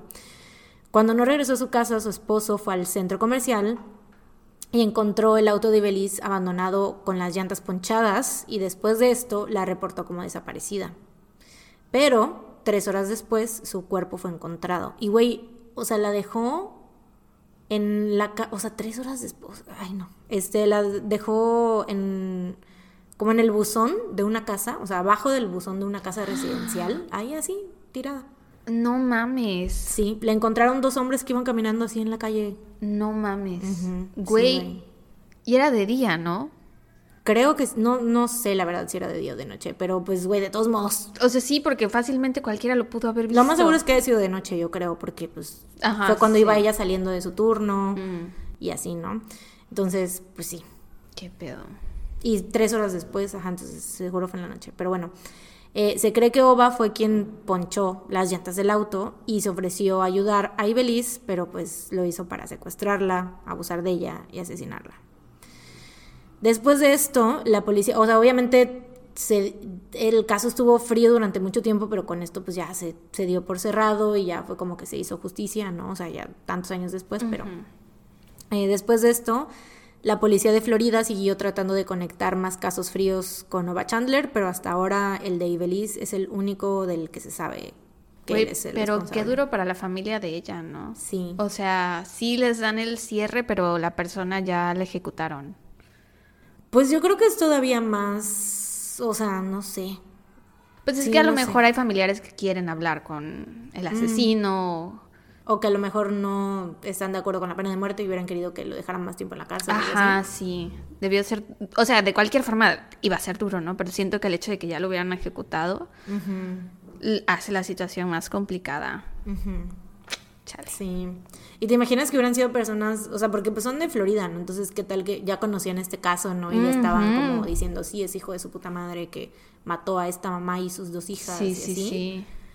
E imagínate que después fue como de, no mames, pues fue el mismo Ajá. que asesinó, ¿no? A tu, a Ibeliz. Qué feo, güey. Sí, güey. Pero pues ya, eso es todo sobre ese caso. Mis fuentes fueron los artículos. Los ocho artículos no leí los ocho artículos. ganadores del Pulitzer. No los leí todos, güey. No mames, era neta un chingo. O sea, yo les resumí aquí porque si no yo me estoy aquí 80 horas hablando porque no mames. O sea, están muy buenos. Se los recomiendo muchísimo. Hablen o no hablen inglés porque las páginas se pueden traducir a cualquier idioma es, con nuestro poderosísimo Google. Em, se llaman. La serie de los ocho artículos se llama Ángeles y Demonios. Fue publicada en 1997 por el escritor Thomas French. Eh, ganó el premio Pulitzer en 1998. Y haz de cuenta que tiene como. Lo que tiene más es trasfondo sobre lo que. sobre Wilshire. Mm, como el que. pueblo. Ajá, sobre cómo la gente tomó esa noticia, sobre Hal, tiene mucho, mucho sobre Hal, porque durante los tres años que estuvo sin resolver eh, el caso, la gente apuntó muchísimo a Hal, o sea, era como... em, todo el mundo creía que él lo había hecho. O sea, incluso en el pueblo, habían, aunque lo habían visto, ¿no? Habían quienes pensaban que tal vez él las había matado. O sea, era como que no podía estar él tranquilo. De por sí, pues estaba pasando por el duelo, ¿no?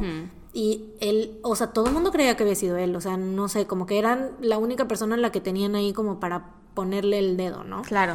Em, y de hecho, o sea, Hal una vez se intentó suicidar, o sea, se fue en su motocicleta y se fue así como que, y fue manejando así derecho, quitó las manos del, del ¿cómo se dice? Del volante. o- Ajá, manubrio. del manubrio, ajá, ya así como que pues para chocar con lo que sea que fuera a chocar, pero no chocó, güey, o sea, como que se fue así todo por línea recta por mucho tiempo y no chocó con nada y ya después fue como de... Él dice que tuvo como que un... O sea, sintió que habían sido Joe y las niñas, Ah, sí, las que lo habían cuidado y que dijeron así como de no, no te nos unas todavía. ¿por qué me quieres hacer llorar? ¿Por Y qué yo- haces esto? Güey, pues es que, o sea, para que vean como Oh. lo que, el tipo de contenido que tienen estos artículos, porque sí Con hablan- razón ganaron el Pulitzer, Güey, por güey. supuesto. No, y aparte están escritos, güey, bellísimamente. O sea, neta, sí dices, güey, con razón. Sí, tal cual, así dices, güey. Bien merecido, Thomas French. Bravo.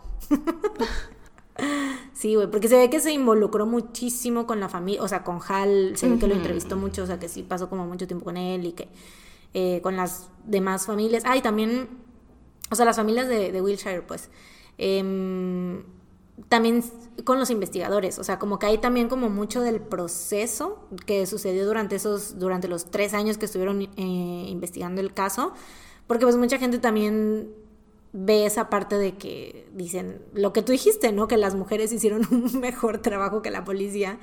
Pero él, pues ahí como que sí pone detalladamente todo, o sea, como las personas a las que fueron eh, contratando, o sea, que habían personas que eran como principiantes también y que por eso a lo mejor pues no. Sí, hicieron lo mejor que pudieron, ¿no? Ajá, sí, sí, sí, y que sí examinaban todas las pistas y que si descartaron alguna, o sea, la de Joan, fue porque pues no cumplía con los requisitos. Su motivo debieron tener. Ajá, sí, su motivo, exacto. Entonces, pues sí, esa fue como mi fuente principal. ¿Joan no era la mamá? No, es la mamá le decían yo. Ah. Ajá, la mamá era Joan y la otra, la señora que, la vecina de Oba Chandler era Joan. Ah, ya, ok. Ajá, separada. Y Qué de curioso, hecho, ¿no? de hecho, eso es algo que también mencionan, que ella sentía como muchísima empatía, o sea, se- la sentía muy cercana a Joe. En primera porque compartían el primer nombre, eso sí lo mencionan en los artículos, y aparte también porque este te- ella también tenía hijas, entonces era como, no sé, o sea, la sentía muy cercana de Ujú, alguna Sí, me imagino. Sí, sí, sí, por eso estaba como de... Wow, oye, pues si me acuerdo, yo creo que sí voy a leer los artículos, ¿eh? Güey, Sí, me acuerdo. no, no creo que Porque en este momento sí siento como el que, lo, que los quiero leer, pero igual y al rato que llegue a mi casa se me olvida. Y no lo recuerdo hasta que esté editando el episodio y entonces diga, no puedo leerlos ahorita porque estoy el episodio. güey". Sí, sí, sí. Oye, pero qué fuerte, güey. Y si es cierto lo que cuenta o lo que contó este vato, ¿Qué? que ya no me acuerdo de su nombre, de que la mamá Joe no quería ir, o sea, que fueron las niñas las que querían ir al bote y bla, bla, bla.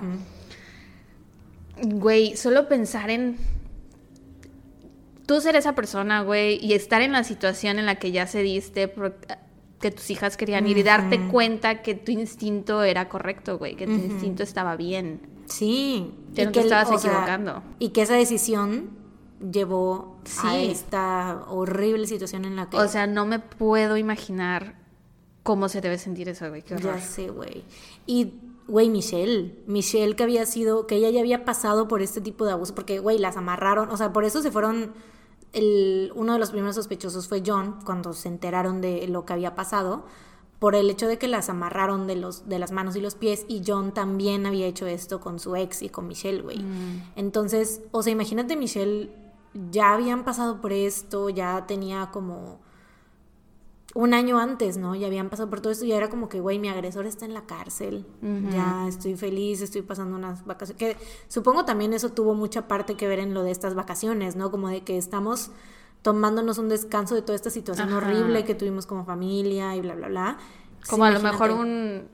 Ahí termina un capítulo, aquí empieza otro capítulo, Justo, ¿no? justo. Y güey, ya estaban al final de las... O sea, todo porque tomaron, o sea, Ay, se fueron en la dirección que no Una era. serie de eventos desafortunados, Sí, verdaderamente. Pero cabrón, güey. Y te digo, lo que estaba diciendo Michelle, que, que era como muy importante que tenía yo en la cabeza. era por lo de. Mariana, ¿por qué y no yo, lo Porque te dijiste? quiero hacer llorar. ¡Ay, no! De nuevo. es que, güey, o sea, piensa en lo que te había dicho de, de Michelle, cómo era de protectora con Christy, güey. Claro, la impotencia que debió sentir en ese momento que no podía hacer nada. Sí, güey. y también que Christy fue la que casi, porque... Se salva, ¿no? Que casi se desamarra. Que casi se desamarra, o sea, que sí se logró zafar una mano, pero supongo que ya era demasiado tarde y aparte, pues, güey, o sea, y estaba muy cabrón porque, se, o sea, se tenían que haber desatado de las manos que en primera, pues, estaban... Para desatarse los pies. Para desatarse el cuello, que era donde tenían atado... Ah, era el cuello, la piedra. Sí, pensé el- que eran los pies. No, no, no, el cuello, el bloque de cemento, o sea, imagínate. Qué o sea, estaba, estaba muy cabrón que se fueran a... a- Qué hijo a de la gran verga, güey. Ya sé, güey. Es un hijo de su putísima madre. Igual, o sea, yo con la pena de muerte si- siento que siempre cambio de opinión. A veces digo no estoy de acuerdo, a veces digo sí estoy de acuerdo. Igual la próxima semana no estoy de acuerdo con la pena de muerte, pero en este caso, güey, estoy de acuerdo. Que se vaya, que se pudre en el infierno. O sea, igual y mientras edito el episodio digo, ay, ya no, ya no sé si me siento así. Pero ahorita en este momento sí pienso, güey, qué bueno, qué bueno y ojalá esté pasándola muy mal en donde sea que esté. Sí, güey. Sí. Y algo curioso que sucedió fue que su hija, bueno, él tenía hijos, tenía una familia, tenía hijos, así, ¿no? Eh, sus hijos eh, creían en su inocencia. Chale, qué duro. Pero supongo que Pero, o sea, mira, no había manera. El vato no tenía coartada. O sea, le había dicho a su esposa que estaba teniendo como problemas con su bote ese, ese día justamente. O sea, y las coordenadas dieron. Obviamente examinaron como todo eso, güey. La, la, el pedo de la mano. O sea, fue. I don't know. Fue él. Y. Y después se comprobó de todos modos por ADN que asesinó. que había asesinado a otras personas. A o sea, otra, a, a otra una. persona, ¿no? Entonces sí. O sea, de que era un asesino, era un asesino. Sí, sí, sí. Y sí, o sea, fue él, güey. O sea, fue él que se topó y que las invitó a su bote. O sea, se comprobó. ¿Ves las direcciones que había anotado yo? Se comprobó que, pues, era él, estaba ahí en ese momento, su Sí, bote. pero todo, o sea, no, se, todo, no se comprobó que ellas hayan ido a la dirección, ¿o sí? Sí, pues el coche estaba ahí. Acuérdate que ahí encontraron el coche en el muelle donde estaba el, El bote. el bote, sí. Ah, ok. O sea, las direcciones que yo tenía, habían dos. La del folleto, que fueron las que él escribió, que eran las direcciones del Hotel Day Inn, que fue donde se quedaron. Y la otra era la de la letra de Joe, que decía dónde, blanco es- con azul. dónde las iba, dónde estaba él con su bote. Mm. Y eh, donde se encontró el carro Fue en el muelle. fue en el muelle donde él se había estado. o sea, ese es- Aparcaba su bote. eh, sí, Hasta donde- que después lo vendió. Exactamente. Ok, ok. Sí, entonces, pues, güey. Pero bueno, pues sí, eso fue todo. Y, ah, y aparte, no terminé de dar mis fuentes, güey. Este, el video que había yo visto me acordé mucho de ti, obviamente, porque fue de una persona que tú ya habías recomendado, de Cristina Randall. Es la primera Ah, vez. ¿Qué tal te cayó? Me cayó muy bien, fíjate, pero Es muy como, linda. como fuente de, de, de ¿cómo se ¿Información? De información, es como las MFM, güey. Porque te caen súper bien y te cuentan todo bien chido y todo, pero dices, Ajá, te- se te quedó corta. Ajá, porque, güey, haz de cuenta, por eso te dije que había como que Wikipedia fue mi otra fuente, ¿no? Entonces, yo ya tenía eso porque desde un principio, güey, era como de, me, me cayó muy bien, pero estaba de que ellos eran de un pueblito muy chiquito, no sé qué, y yo así de, sí, pero ¿cómo se llama el pueblito? no dijo nada. Y la granja y que no sé qué, y muchas vacas y uh, bla, bla, bla. Y yo así de, güey, sí, pero ¿cómo se llama? ¿Cómo se llama el pueblito? ¿Por qué no me estás diciendo? Entonces, pues sí, tenía yo que ir a Wikipedia para estar checando esos datos, pero ya después pues me encontré con los artículos y dije, pues ya. Pero lo tenía que anotar porque pues... Ella, con ella conociste el caso. No, ya lo conocía yo, ya lo tenía, lo tenía en mi lista, pero, o sea, fue como la primer fuente que busqué y que vi, pues, Mm, ok, y que consideré. Entonces dije, pues ya, la tengo que anotar. Cristina Randall me cae muy bien. Sí, es, es muy buena onda, siento que... Muy buena onda. Es muy buena onda, buenísima onda. Me cae súper bien. Me cae súper bien, está del uno. Sí, me gustaría ser su amiga, como que siento que sería chido tomarme un vinito con ella y hablar de True Crime y así. Estuvo en la cárcel ella. ¿A poco? Sí. ¿Y eso? Pues ahí ves sus videos. Ah. y después no te voy a contar. No te voy a contar, dale las vistas. Échate los comerciales. Suscríbete. Activa las notificaciones. Pues gran trabajo. Thank Lo hiciste muy bien. Muy interesante el caso. Nunca había escuchado de él. Ay, qué bueno. Qué bueno. Sí, siento que está muy interesante. O sea, como que todo lo que sucedió, o sea, como lo del cambio de dirección más que nada, o sea, de que el haberse perdido, porque ya iban de regreso a su casa, güey, Sí, ya iban. Ah, sí, es muy frustrante. Pero bueno, pues ni modo, Pues sí, ni modo. sucedió. Ni hablar. Pues ya. Ok. Bueno, Let's move on. Ya hicimos una pequeña pausa. sí, tomamos agua, nos servimos agua. Nos servimos agua. Sí, yo acá, Excuse me. Eh, también tomamos agua. Yo, yo no tomé agua. No. Eh, Este es el primer El primer sorbo que le vas a dar al vaso. Sí, ok, sí, ok. sí. Yo sí tomé agua. Comí un poco de espagueti y unos chicharrones. Chato también comió chicharrones. Mariana se refrescó con el ventilador. Sí, ya estoy, ya estoy fresca. Y aparte estoy tan relajada de que solo tengo que escuchar. Esa es la mejor parte, güey. Escuchar, comentar, jijiji, jajaja. ¿Ves ya. que hay podcasts en donde siempre solo es una persona la que hace la investigación y la otra solo se siente escuchar? Qué envidia, güey. Ya sé. Qué envidia con eso que se siente escuchar, la neta. Ya sé. Pero bueno. No somos nosotras. No. No es el caso. Desafortunadamente cuando planeamos el podcast dijimos, las dos vamos a investigar. Siempre. Cada semana. sí. Porque pudimos, ya esto ya lo hemos hablado antes, pudimos haber dicho así de un caso. Una y una. Una, una semana y la otra la otra semana, pero Fuimos muy ambiciosas, creo. no, sí, sí, sí, sí. So far ha funcionado. Y todo por querer ser MFM, güey. Ya sé, güey. Ni pedo. Eh, Iba a decir algo, pero se me fue por completo. Am, ok, Pues se bueno. fue. Vamos a empezar. Eh, yo, Empecemos. sí, hoy les voy a hablar sobre el caso del Lord Lucan o Conde Lucan. Condes. Condes. ¿Qué se te viene a la mente cuando el escuchas? conde contar, por supuesto. Ay, a mí se me viene a la mente la canción de Floricienta de ¿Qué esconde el conde? Lol. ¿Quién sabe dónde? No, Segunda temporada de Floricienta. Can't remember. Yo el conde contar. ¿Quién De es el conde contar? ¡Ah! El de los mopeds. El moradito que era como Draculita, pero era conde contar. Que Mm. contaba. Am, pude asumir que a eso se dedicaba, pero Enseñaba gracias por los, aclarar. los números. Tenía que ver con matemáticas. Ah, siempre. ok, ok. Entonces, era el conde, Conde contar. Está muy chido el nombre. Sí. O el conde pátula también es. Yo pensé que ibas a decir ese, Ah, porque pues. ese fue el otro que se me vino a la mente. El conde pátula, sí, sí, sí. Cómo no. Pero bueno, este es el conde Lucan. Amigos del podcast. ¿Son? Los condes. Sí. Menos este. Este no va a ser amigo del podcast. Enemigo del podcast este. Ok. Este, bueno, su nombre era Richard John Bingham. Nació el 18 de diciembre de 1934 en Londres. Era el segundo hijo y el primer varón de George Bingham y de su esposa Caitlin Elizabeth Ann Dawson.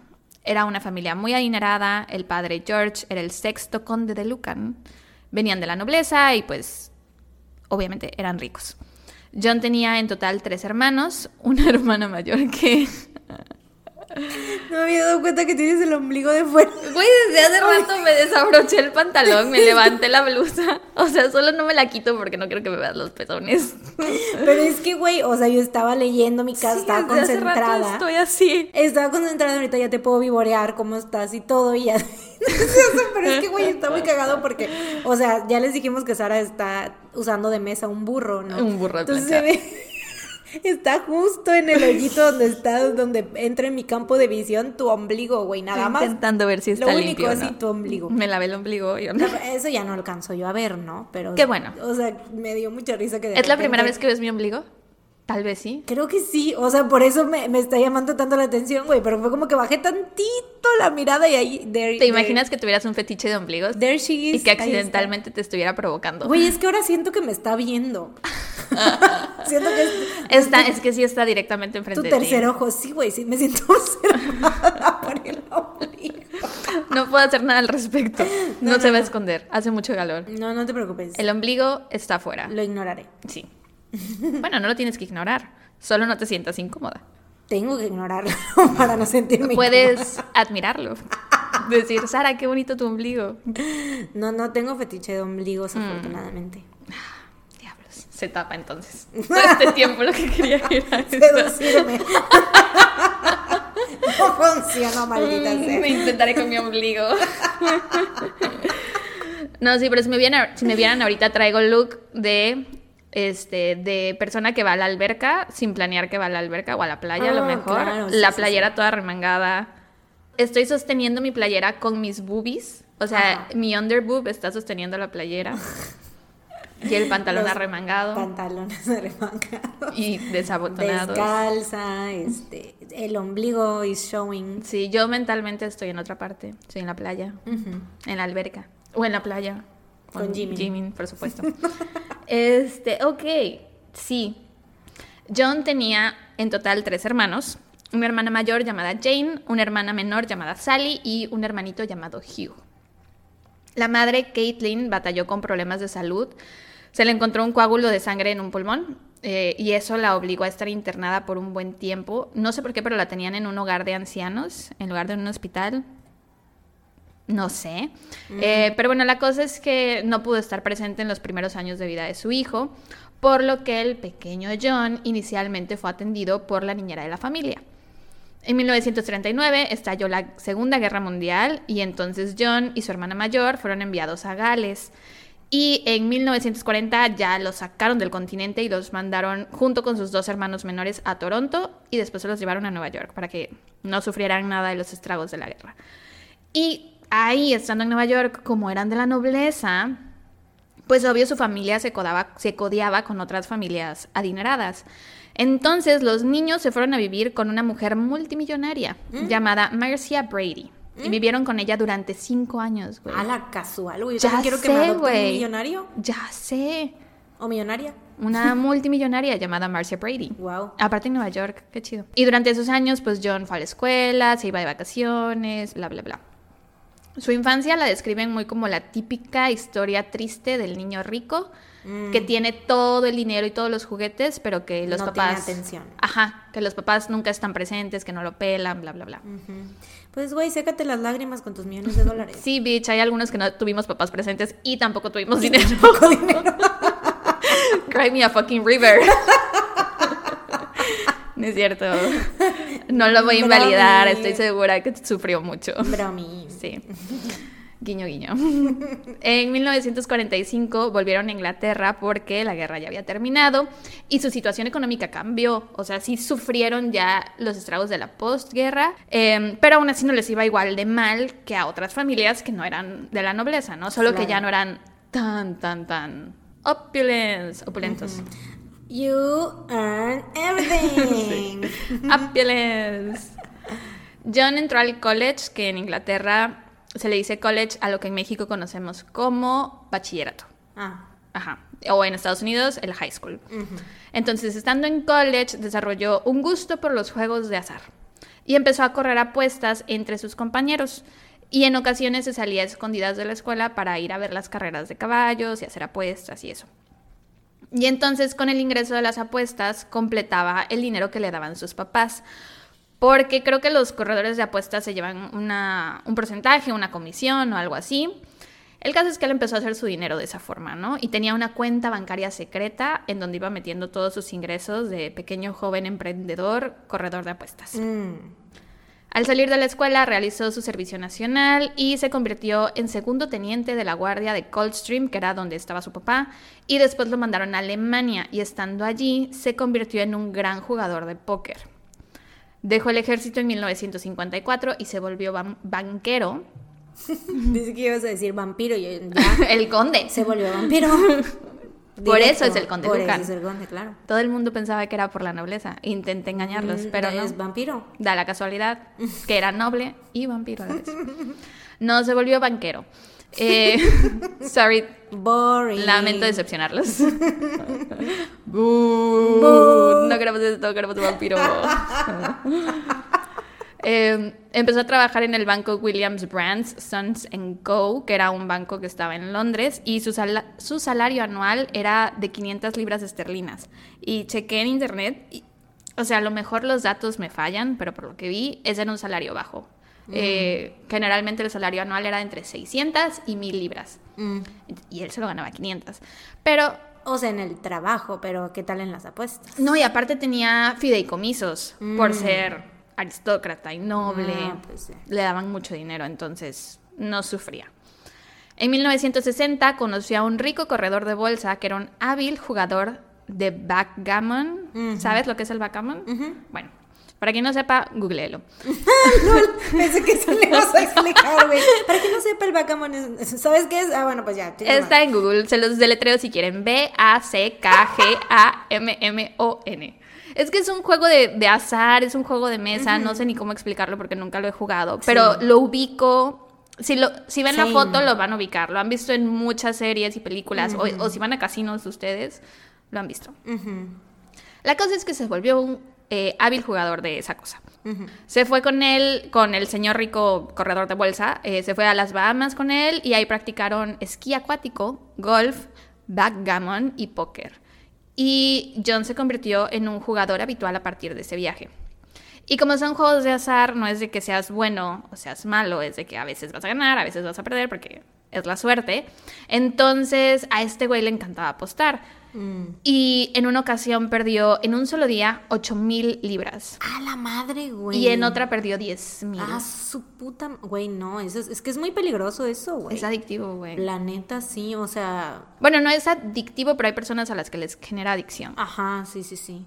Sí, es muy, es muy peligroso. Yo siento que. O sea, siento que yo con dinero tal vez sí pudiera yo caer en, en algo ¿Tú así. crees? güey. O sea, no sé, tal vez estoy diciendo. Porque sí me gusta así como de que vamos a apostar. Soy muy competitiva, güey.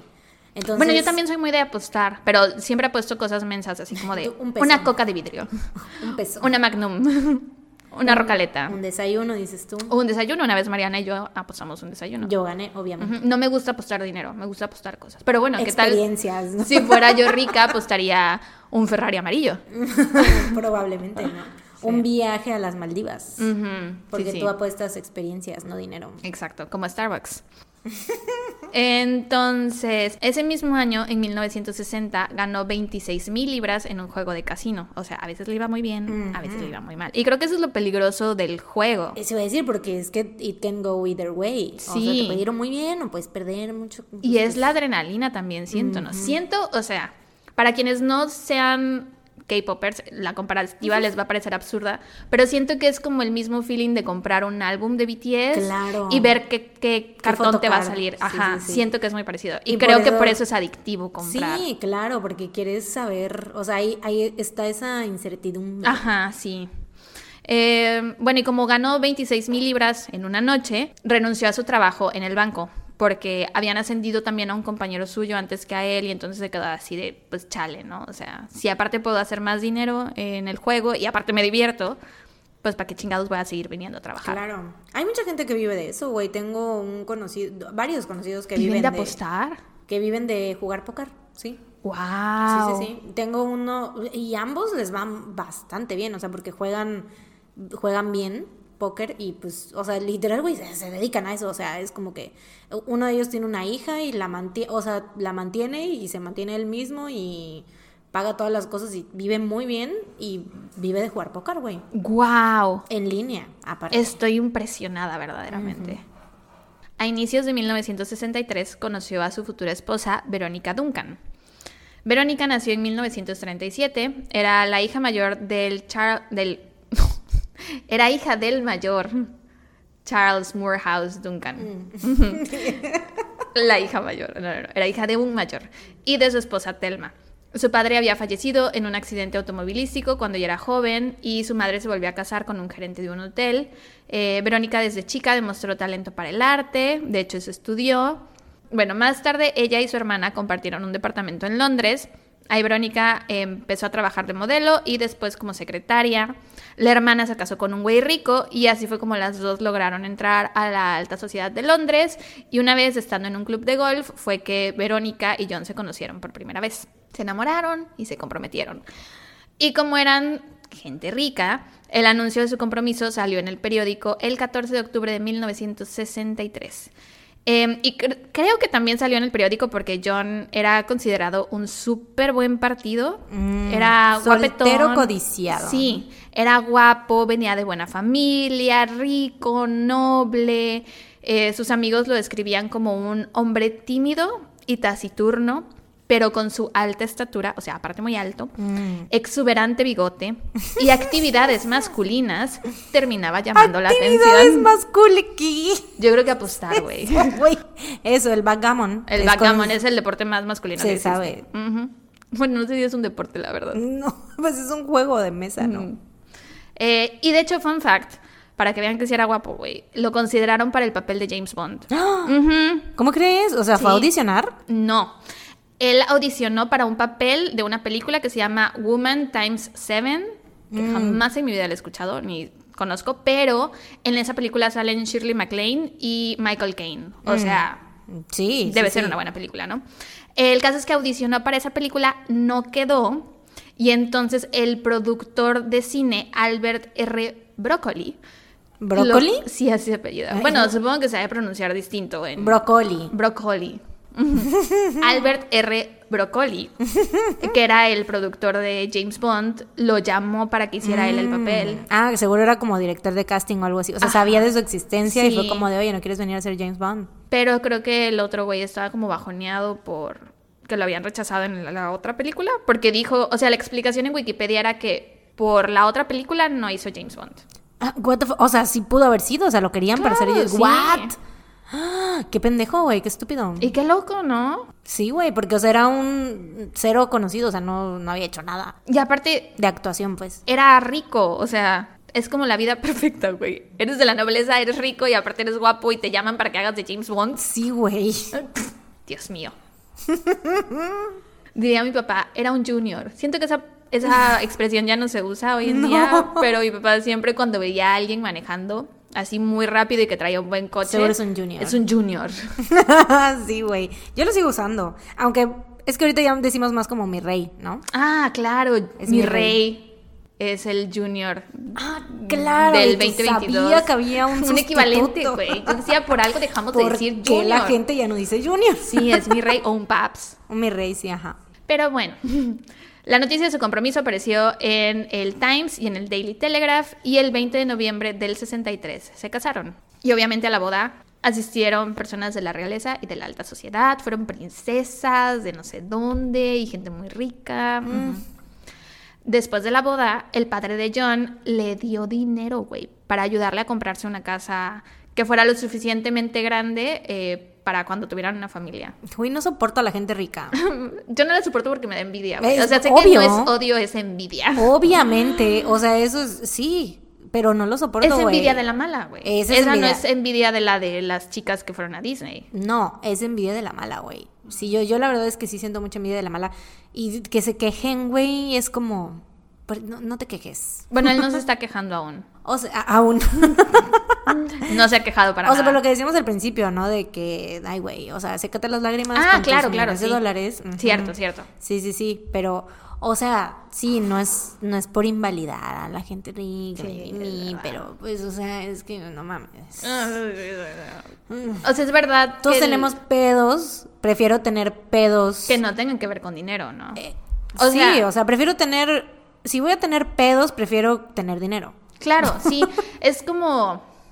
Porque si Dicen tienes mucho- pedos y aparte te falta el dinero. Eso es lo que te iba a decir. Dicen mucho lo de que el dinero no compra la felicidad. No, claro que Pero sí. el dinero te ahorra muchos problemas. O Claro. sea, y es la realidad. Y claro que la gente rica debe tener problemas, pero. El, pro- el dinero no es uno de ellos. Ajá, y creo que deben ser menos, no sé. Güey, claro que sí, porque todos tenemos pedos, se sabe. Sí, güey. Sobre todo después de comer frijoles. Es Pero- ch- chiste de papá, güey. Son los pantalones que traes. es mi pose, güey. Siempre los. Bueno, no mi papá, pero muchos papás luego se descubren la panza y andan por la calle así. Pero son los traes pantalones de papá, güey. No son mis pantalones de Gen Z, ¿qué te pasa? Los pantalones que en son pantalones de papá, se sabe. Pero ahora se llaman pantalones de Gen Z. Bueno, yo creo que son los pantalones los no que me te digas que soy hicieron. papá. You're like papa. No digas.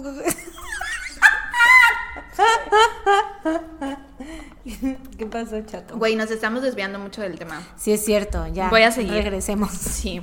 Este, una disculpa por desviarnos tanto del tema. Ya, ya, Sí. nos jalamos a Se la- cierran todos los paréntesis que habíamos abierto. Ajá, sí, su papá le da dinero para que se compre una casota donde pueda tener a su familia cuando empiecen a tener hijos.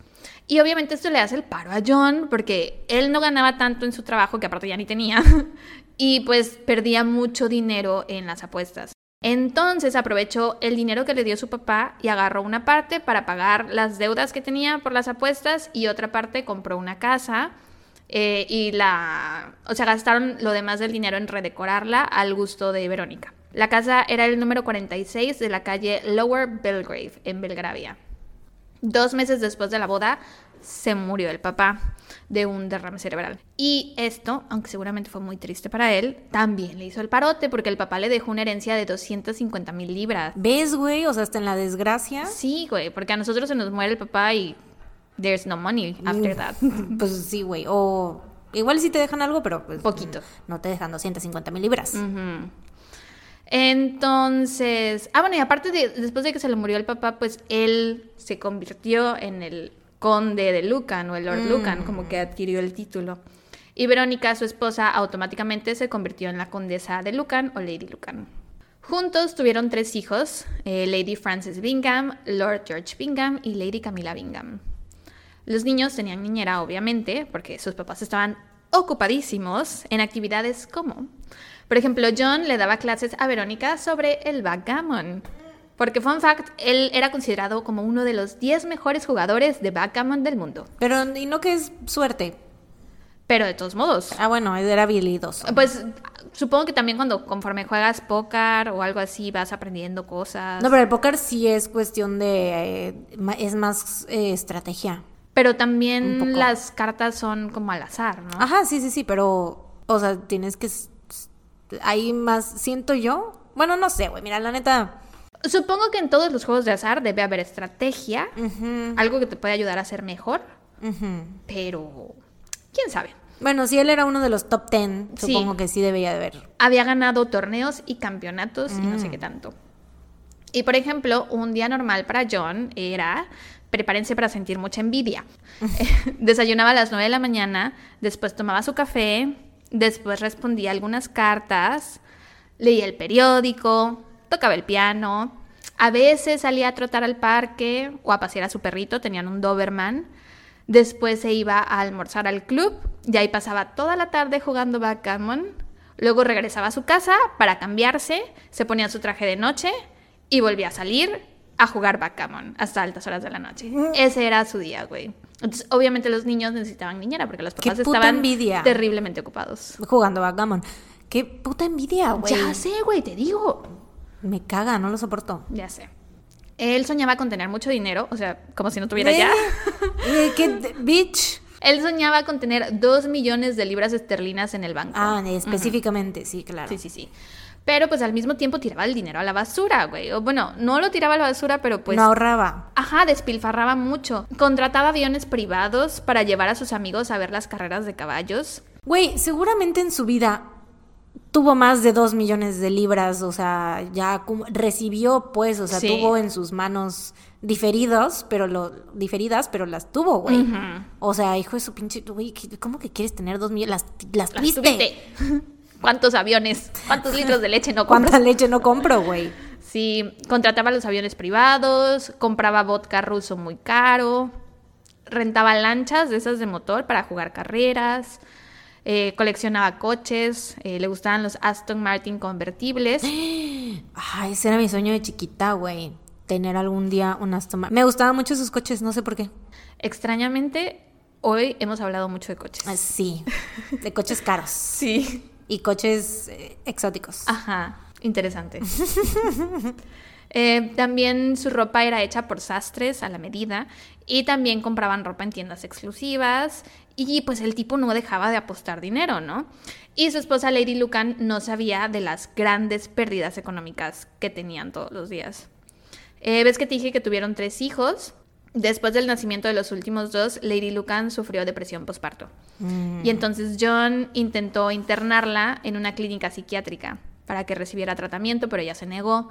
Esto fue ya en 1971. Entonces rechazó ser internada, pero accedió a tomar terapia desde mm. su casa y a tomar antidepresivos. Solo no se quería internar. Es que pues el estigma, ¿no? Sí, también supongo que por los niños, ¿no? Si te bueno, si tienes depresión postparto, no sé, o sea, no entiendo del todo. Según yo, no te nace tanto estar con tus hijos. Entonces igual no tiene nada que ver con que no iba a ver a sus hijos estando Puede ser diferente, ¿no? Cada quien lo tiene como de diferente manera, pero pero yo creo que más bien como el estigma de que me van a encerrar, estoy significa que estoy loca y que todo el mundo sí, me ¿qué va... a decir la gente? ¿Qué va a decir la gente? Porque pues eran gente de dinero y no es lo mismo así que ahí va a terapia y toman, o sea, de por sí iban a hablar ya de ella con eso, o sea, si la internaban pues más, ¿no? Sí.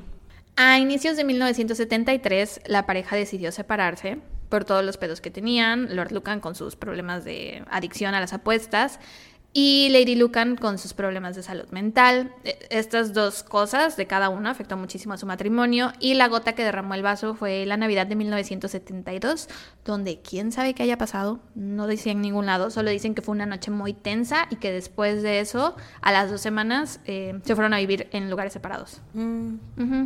John se mudó a un departamento que tenían en Elizabeth Street. Al principio Verónica intentó arreglar las cosas, pero John no quería, le decía que lo único que él quería era la custodia de sus hijos. Y de hecho trató de demostrar que su esposa no estaba en condiciones de cuidarlos. Eh, una de las tácticas que empleó para conseguir evidencia eh, de que su esposa no estaba en condiciones fue el espionaje o el acoso, como lo quieran llamar. Se estacionaba fuera de la casa para observar todos los movimientos y ahí se quedaba todo el día. Se llevaba su tablero de backgammon para ir jugar hacia los Es cierto. El obviamente porque tenía tableros portátiles, ¿no? Para este tipo de situaciones. Creo que es como el ajedrez, según yo. Es sí, es una cajita, Ajá, sí, ¿no? Pero puede que sean más grandes, era su versión de bolsillo. Ah, ok, claro. Como para este tipo de situaciones. Por cuando se le presentaba el tener que Sí, espiar claro. gente. ¿Qué haces acosar. cuando tienes que acosar a tu ex esposa? Cuando tienes un juego de backgammon a las 6, pero al mismo tiempo tienes que espiar a tu esposa. a las 7. What do you do? Pues te llevas el backup. Sí, Mahoma va a la montaña, a la montaña va Mahoma. Este, y bueno, también contrataba detectives privados y bla, bla, bla. Porque él pensaba que ella estaba loca y que no podía cuidar a sus hijos. Pero después un médico le explicó que Lady Lucan no había enloquecido, entre comillas, sino que sufría de depresión y ansiedad. Y de hecho, Verónica, para defenderse y que no le quitaran a sus hijos, se internó voluntariamente cuatro días en una clínica, donde le dijeron que no tenía ninguna enfermedad mental. De todos modos, siguió con su tratamiento de los antidepresivos, pero, o sea, ella sí estaba intentando hacerlo todo para quedarse con sus niños. Ujú. El caso se fue a juicio y eventualmente el juez le otorgó la custodia a Verónica. Y a John se le dio permiso de ver a los niños solo una vez cada dos fines de semana, que se me hace súper poquito, güey. Eh, él no se tomó bien nada de esto, empezó a beber más y a fumar más. Pues sí, porque ¿qué tenía él en contra? Hasta este momento, o sea, él no tenía nada en No. contra que para que le prohibieran ver, ¿no? A los sí, no sé por qué solo una vez cada dos semanas. Chale. Pues sí, bueno. me pareció muy mala onda. Injusto más que nada, ¿no? Como que no habían bases para decir, ay, no, pues era un. O sea, no sé. Sí, abusador. Abusador, sí, sí. No, parecía que sí le importaban mucho sus niños. O sea, todo lo que estaba haciendo era para quedarse con los niños, ¿no? Pero bueno, también supongo que pudo ser por el estereotipo que había en aquel entonces, Sí, que todavía claro. existe hasta ahora, de que los niños tienen que estar con su mamá, ¿no? Siempre es más común que le den la custodia de la mamá por el simple hecho de ser mujer, porque nosotras en la sociedad somos las cuidadoras. Exacto. Y es injusto porque hay muchos papás que sí están muy presentes y muchas mamás que no lo están.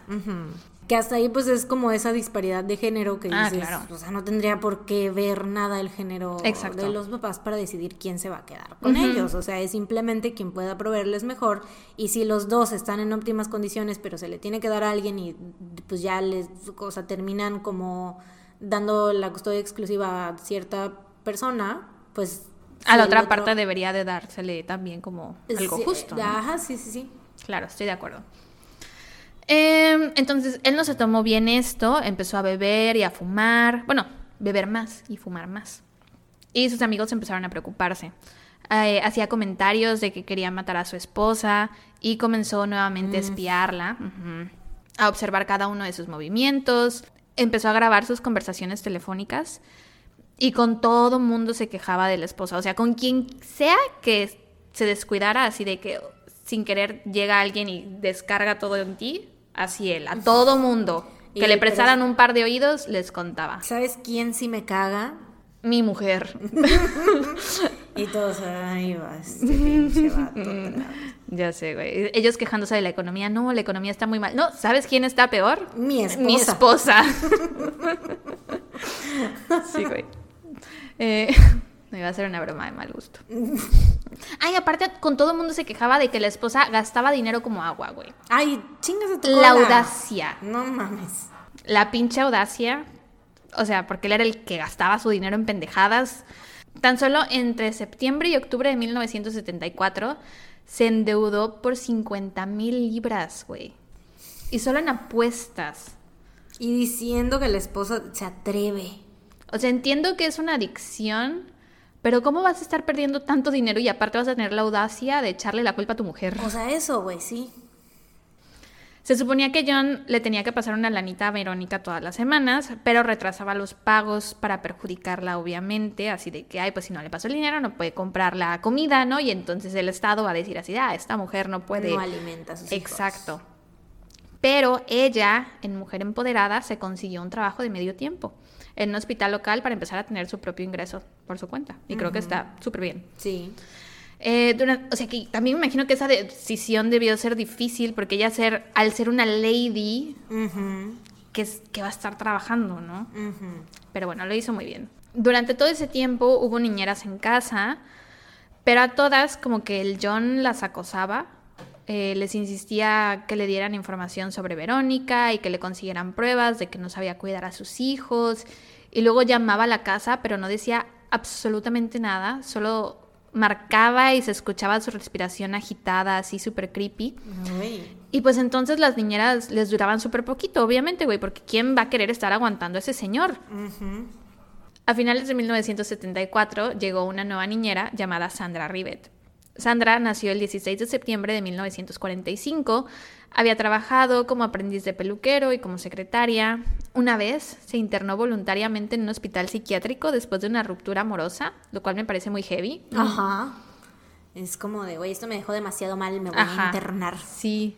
Después se comprometió con un hombre llamado John, con quien en 1964 tuvo un hijo al que le pusieron Steven.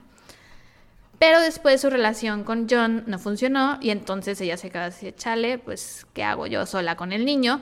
Entonces lo dio en adopción y fueron sus papás quienes adoptaron al niño, o sea, los papás de mm. Sandra. Sandra continuó trabajando, ahora como niñera para un doctor y después en un asilo para ancianos y después en orfanatos y así. En 1900... O sea que su hijo era su hermanastro. Sí. Qué raro. Y hay familias que así pasan. Hay familias. O sea, es como, bueno, no sé qué tan seguido pasa, pero sí ha pasado de que me enteré que mi hermana es mi mamá. Pero casi siempre es porque, o sea, no, se me hizo raro porque lo, lo adoptaron así legalmente, ¿no? Ajá, porque casi siempre es como de bueno, los abuelos se quedan a cargo. Bueno, no sé si haya sido legalmente, solo sé que lo ah. adoptaron. Ah, bueno, entonces yo creo que... Pero sí se puede eso también. Pero es que, o sea, porque dijiste lo dio en adopción.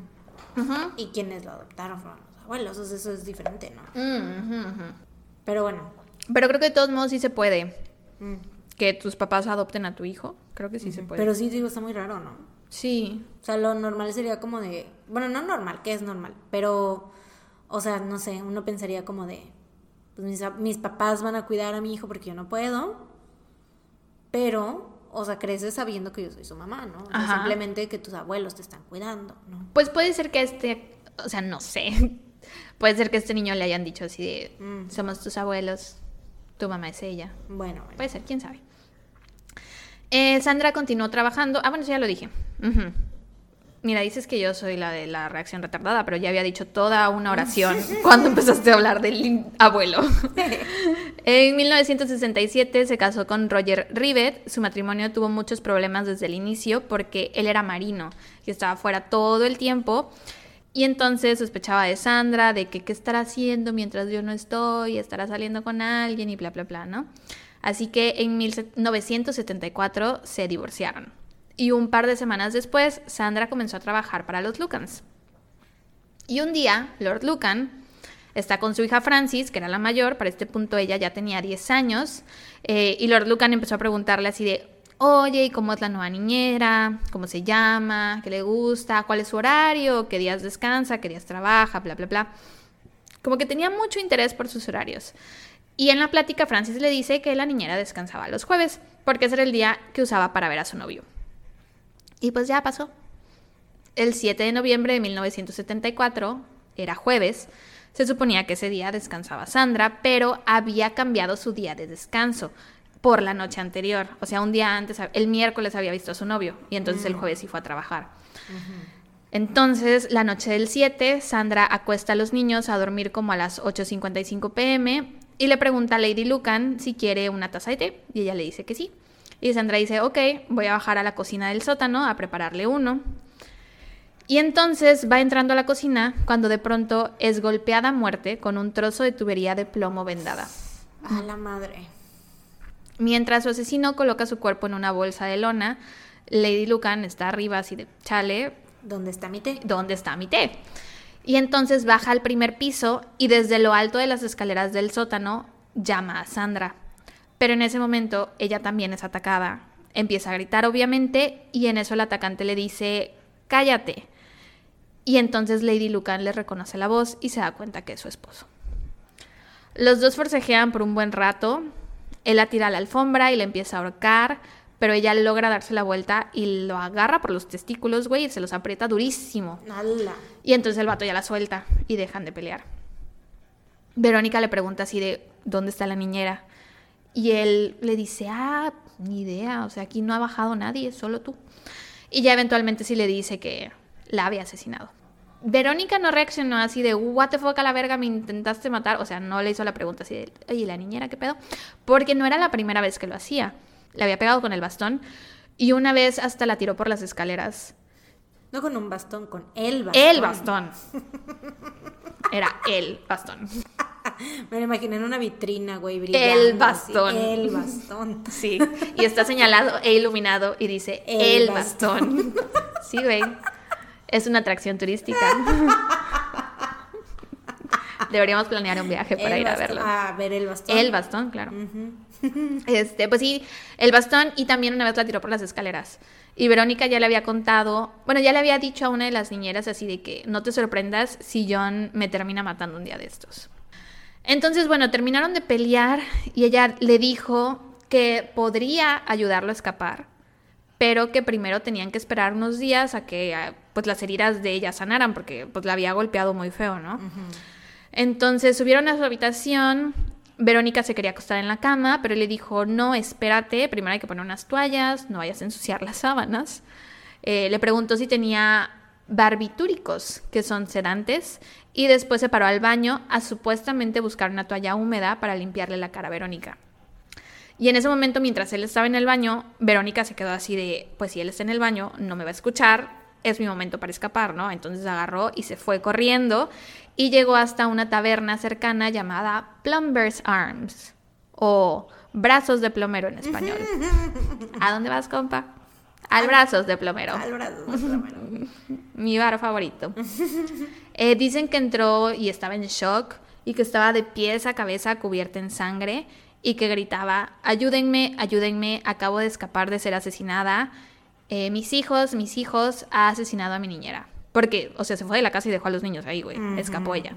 John llamó a su madre entre las 10 y media pm y las 11.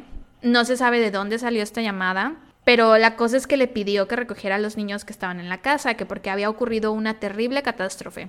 Le dijo que él había estado conduciendo frente a la casa cuando vio a Verónica peleándose con un hombre en el sótano, que se estacionó y se bajó corriendo y entró a la casa y que cuando el hombre lo vio, huyó y entonces él nada más encontró a Verónica ahí gritando.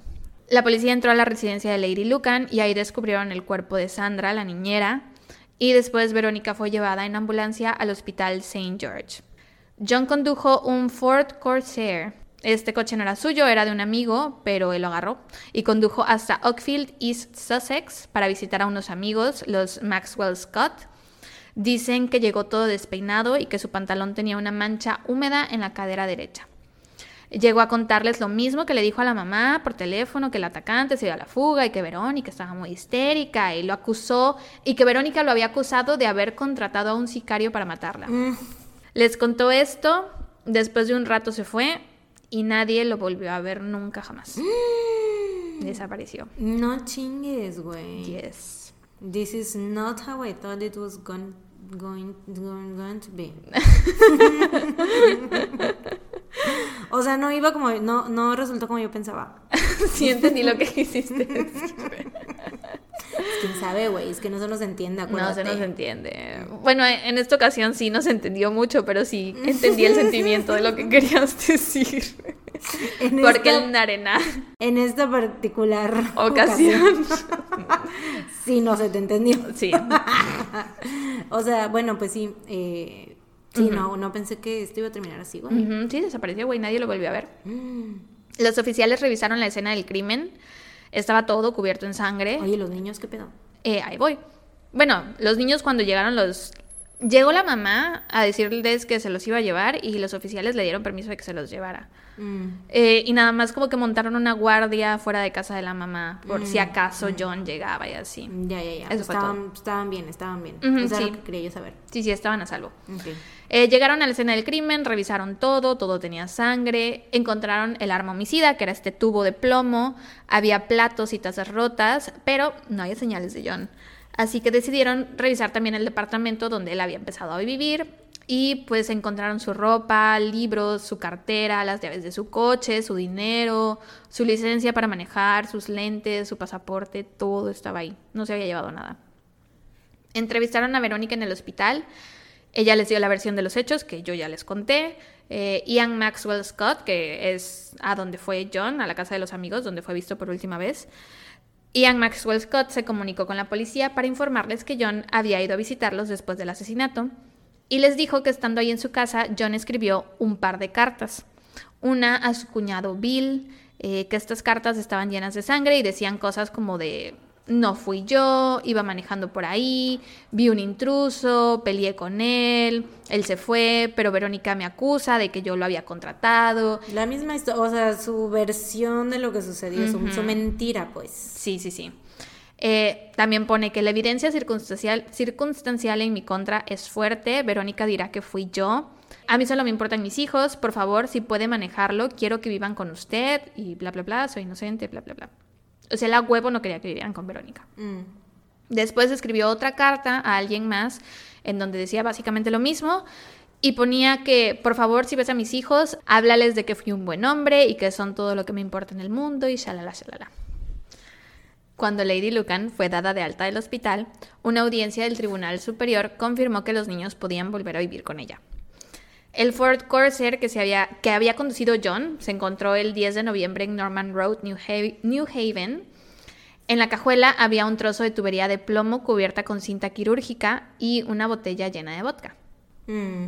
El examen forense de las tuberías encontradas en la escena del crimen y en la cajuela del coche reveló que no podían demostrar de forma concluyente que ambas hubieran sido cortadas de la misma pieza de tubería más larga, aunque era lo más probable. Mm. La que se encontró en casa de los Lucan tenía cabellos y sangre y la de la cajuela no tenía nada. Pero el coche por dentro sí estaba lleno de sangre, A y B. Bueno, AB, perdón.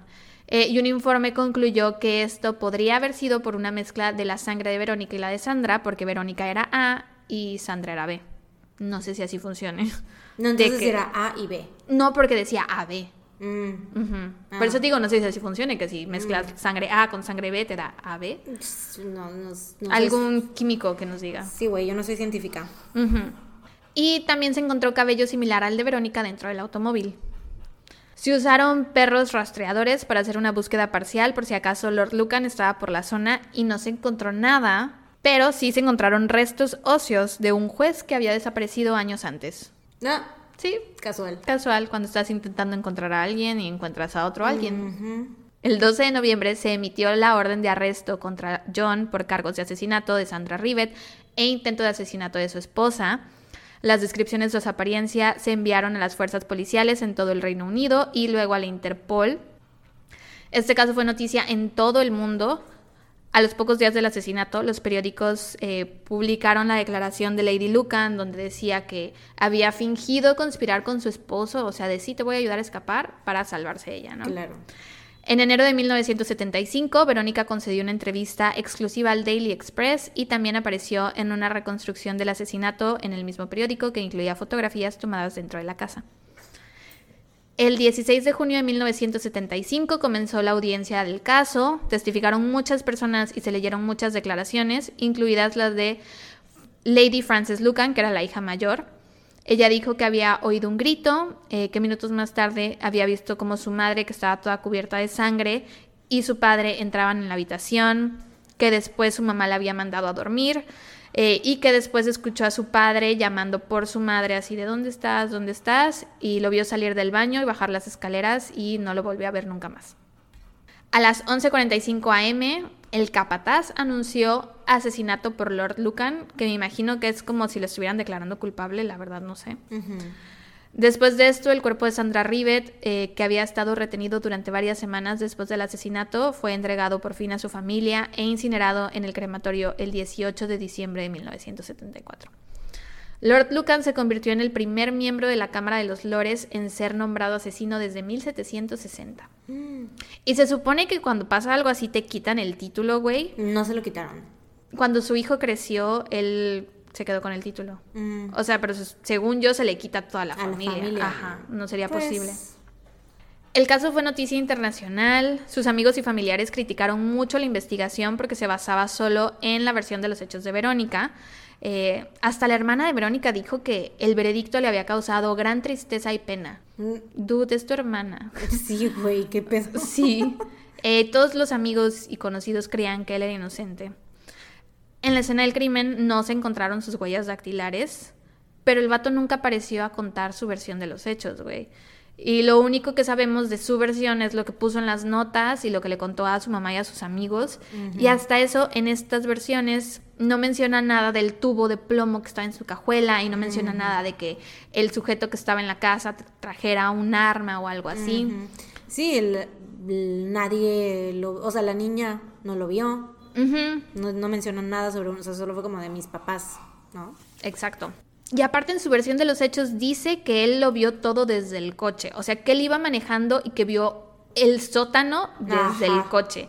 Eh, los oficiales intentaron demostrar, sí, a ver, o sea, intentaron ver si se podía o no se podía y no, o sea, tenías que ir caminando y como que agacharte al piso para poder ver la ventana que daba a la cocina del sótano. Mm. O sea, era imposible que él manejando hubiera podido ver eso. Aparte, la versión de los hechos de Lady Lucan está sustentada, sustentada por la evidencia forense eh, por el análisis de salpicaduras y de manchas de sangre y shalala, y está eso de que los vecinos no vieron a ninguna otra persona por ahí. Y pues bueno, ¿qué pasó con el conde Lucan? Eh, fue visto por última vez alrededor de la 1.15 de la mañana del 8 de noviembre de 1974 saliendo de casa de sus amigos. Algunas personas creen que después de eso se suicidó. Muchos de sus amigos dicen que, y cito, hizo lo honorable y cayó sobre su propia espada. Muchos creen que lo hizo hundiendo su lancha y saltando al Canal de la Mancha con una piedra atada a su cuerpo. Lady Lucan también creía que su esposo se había suicidado como, y cito, el noble que era. Mm. Y de hecho ella sí se terminó suicidando en 2017. Mm. Sí. 2017. Sí. Vivió una larga vida. Ajá. Ay, qué triste, güey.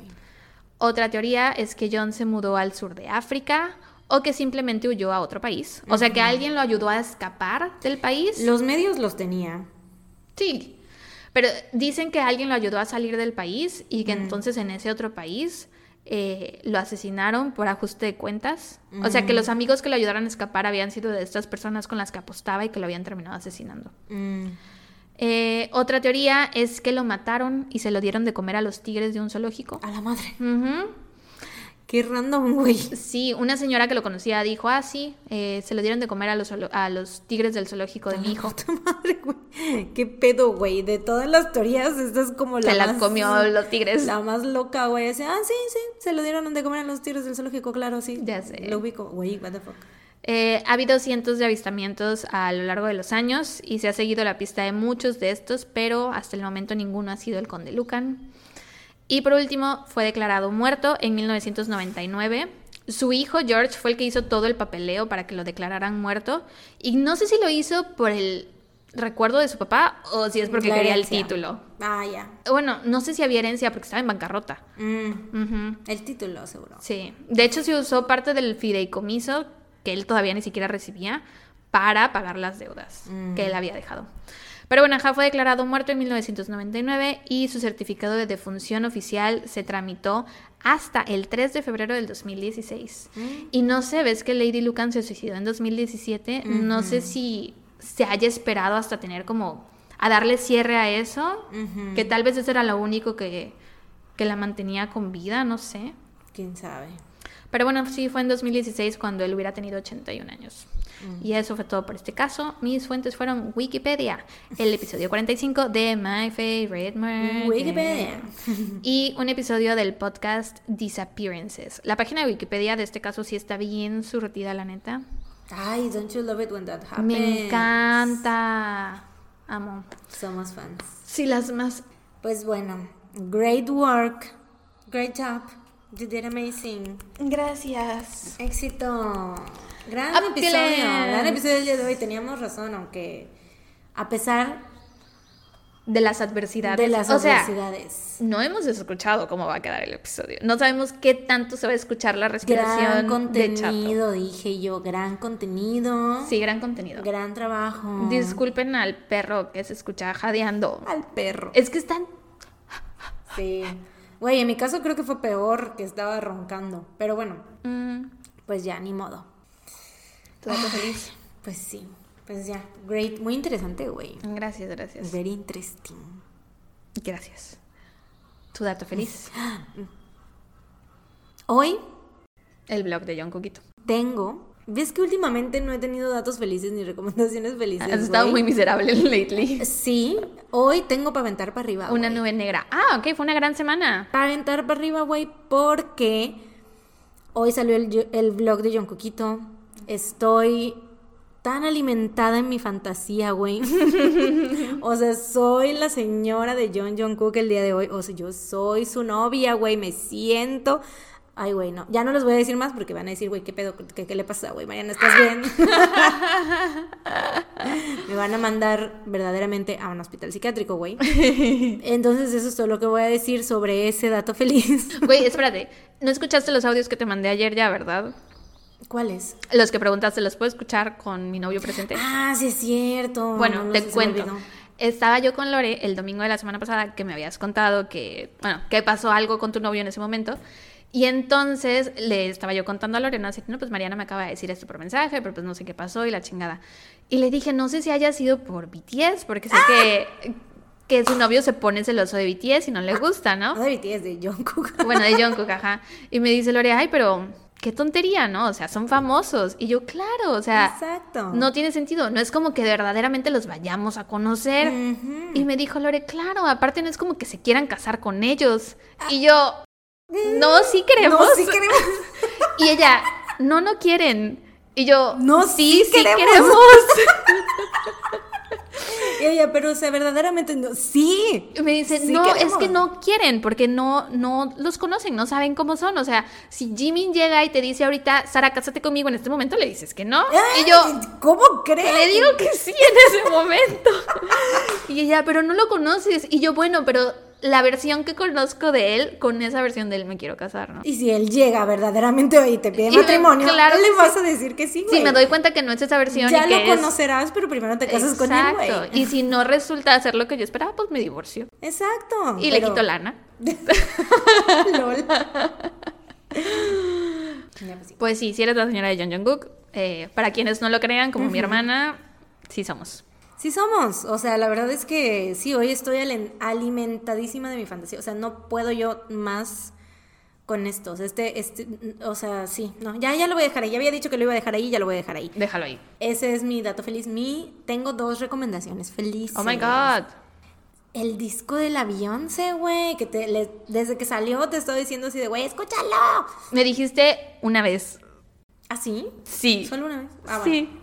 Pues escúchalo, ya son dos. Este, Renaissance. Le estaba diciendo a Sara hace rato que yo no soy así como que súper, hiper, mega fan así de que, uy, de hueso colorado de la Beyoncé. Me gusta, ¿no? Pero no es como de que, o sea, no sabía que el último disco que había sacado, por ejemplo, había sido en el 2016. Ujú. Lemonade. No sabía que después de Lemonade no había sacado como un álbum así con rolas y todo eso. Corríjanme si me equivoco, porque puede, puede que me esté equivocando. Alguien que sea de la Beehive. Pero, o sea, según yo, no había sacado, entonces, güey, wow, neta, qué gran álbum. Mm. Excelente álbum. Mi canción favorita la estaba cantando hace rato, le decía yo a Sara, es la de Coffee. Entonces, escúchenlo y cuando escuchen Coffee, digan, wow, es la canción favorita de Mariana, de Renaissance. Y, ah, otra recomendación, eso, ya ahí termina mi recomendación musical. Hay recomendación de cine también el día de hoy. Fui a ver la película de Tren Bala. es con Brad Pitt, sale Bad Bunny, güey, sale Joey King, sale oh, Aaron Taylor Johnson, güey, su puta madre. ¿Cómo me encanta ese vato, güey? ¿Sí sabes quién es? Aaron Taylor Johnson, el de el que es Kikas. ¿No has visto Kikas? Seguramente sí lo conoces. Bueno, ahorita te lo enseño. Bueno, te lo enseño de una vez A ver. para que estés como en la misma page. Este. Ah, pensé que me ibas a mandar la foto, güey. ya, ok. ¿No lo conoces? No. O sea, es como tu white boy Es mi tipo. de confianza, ¿no? O sea, se parece un poco a Dylan O'Brien. siento. Quicksilver en Avengers. ¿Quicksilver sale en Avengers? Sí, sí sale. O sea, es- el hermano. Ah, ya, el hermano que se muere, que sale como Sí. media hora de la película. Eh, bueno, es él, es ya, él. ya, ya, ya. Pero bueno, sí, es este, es, sale ese vato.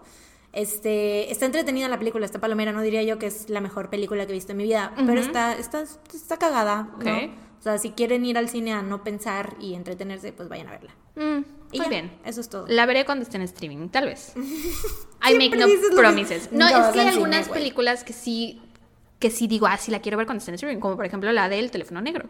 Mm, Estoy esperando el día. Eh, Esta la verdad es que no me llama tanto la atención. Entonces, Ajá. igual y la ven en streaming, igual y no. Igual. Igual y igual y no, quién sabe. Bueno, pues sí. Y ya, eso es todo. Esos son mis, mis datos. Ah, excelente trabajo, lo hiciste muy bien, nos encanta. Muchas gracias. De pronto no tenías y de pronto llegaste con tres. Con tres, así es, con todo. Muy bien. Gracias. Bueno, Más mi fuerte, dato más feliz. fuerte, no se escucha. ya, ya, ya, ya. Mi dato feliz es que ya terminamos de grabar, güey. ¡Ah! ¡Vámonos! Vámonos, let's fucking go. Vamos a prender el ventilador. Vamos a prender el ventilador. o sea, porque ustedes no saben, apagamos los ventiladores para intentar que hubiera la menor cantidad de ruidos. De haber sabido que Chato iba a estar ronque y ronque, igual hubiéramos dejado el venti prendido, güey. Sí, probablemente, güey. Porque el, el ventilador se hubiera escuchado menos que los ronquidos del chato. Sí. Pero bueno. Una sí. vez más, una disculpa por los sonidos. O sea, siempre nos dicen que nos molestan. Me disculpo con la yo que va a estar editando el episodio, que se va a estar jalando los pelos, porque sí, Sí, me da algo pobre- siempre. pobre Entonces, Sara. Sí. Sara del futuro. futuro, I'm very sorry. Eh, pero bueno, sí, that feliz, ya vámonos. Sale, pues. Bueno, nos vemos eh, la siguiente semana. En Patreon la siguiente semana. Patreon, En Patreon nos vemos la siguiente semana. eh, con un episodio más de su podcast favorito. Mientras tanto, cuídense. Y recuerden, No no salgan de de casa. Tun, tun, tun. Bye. Bye.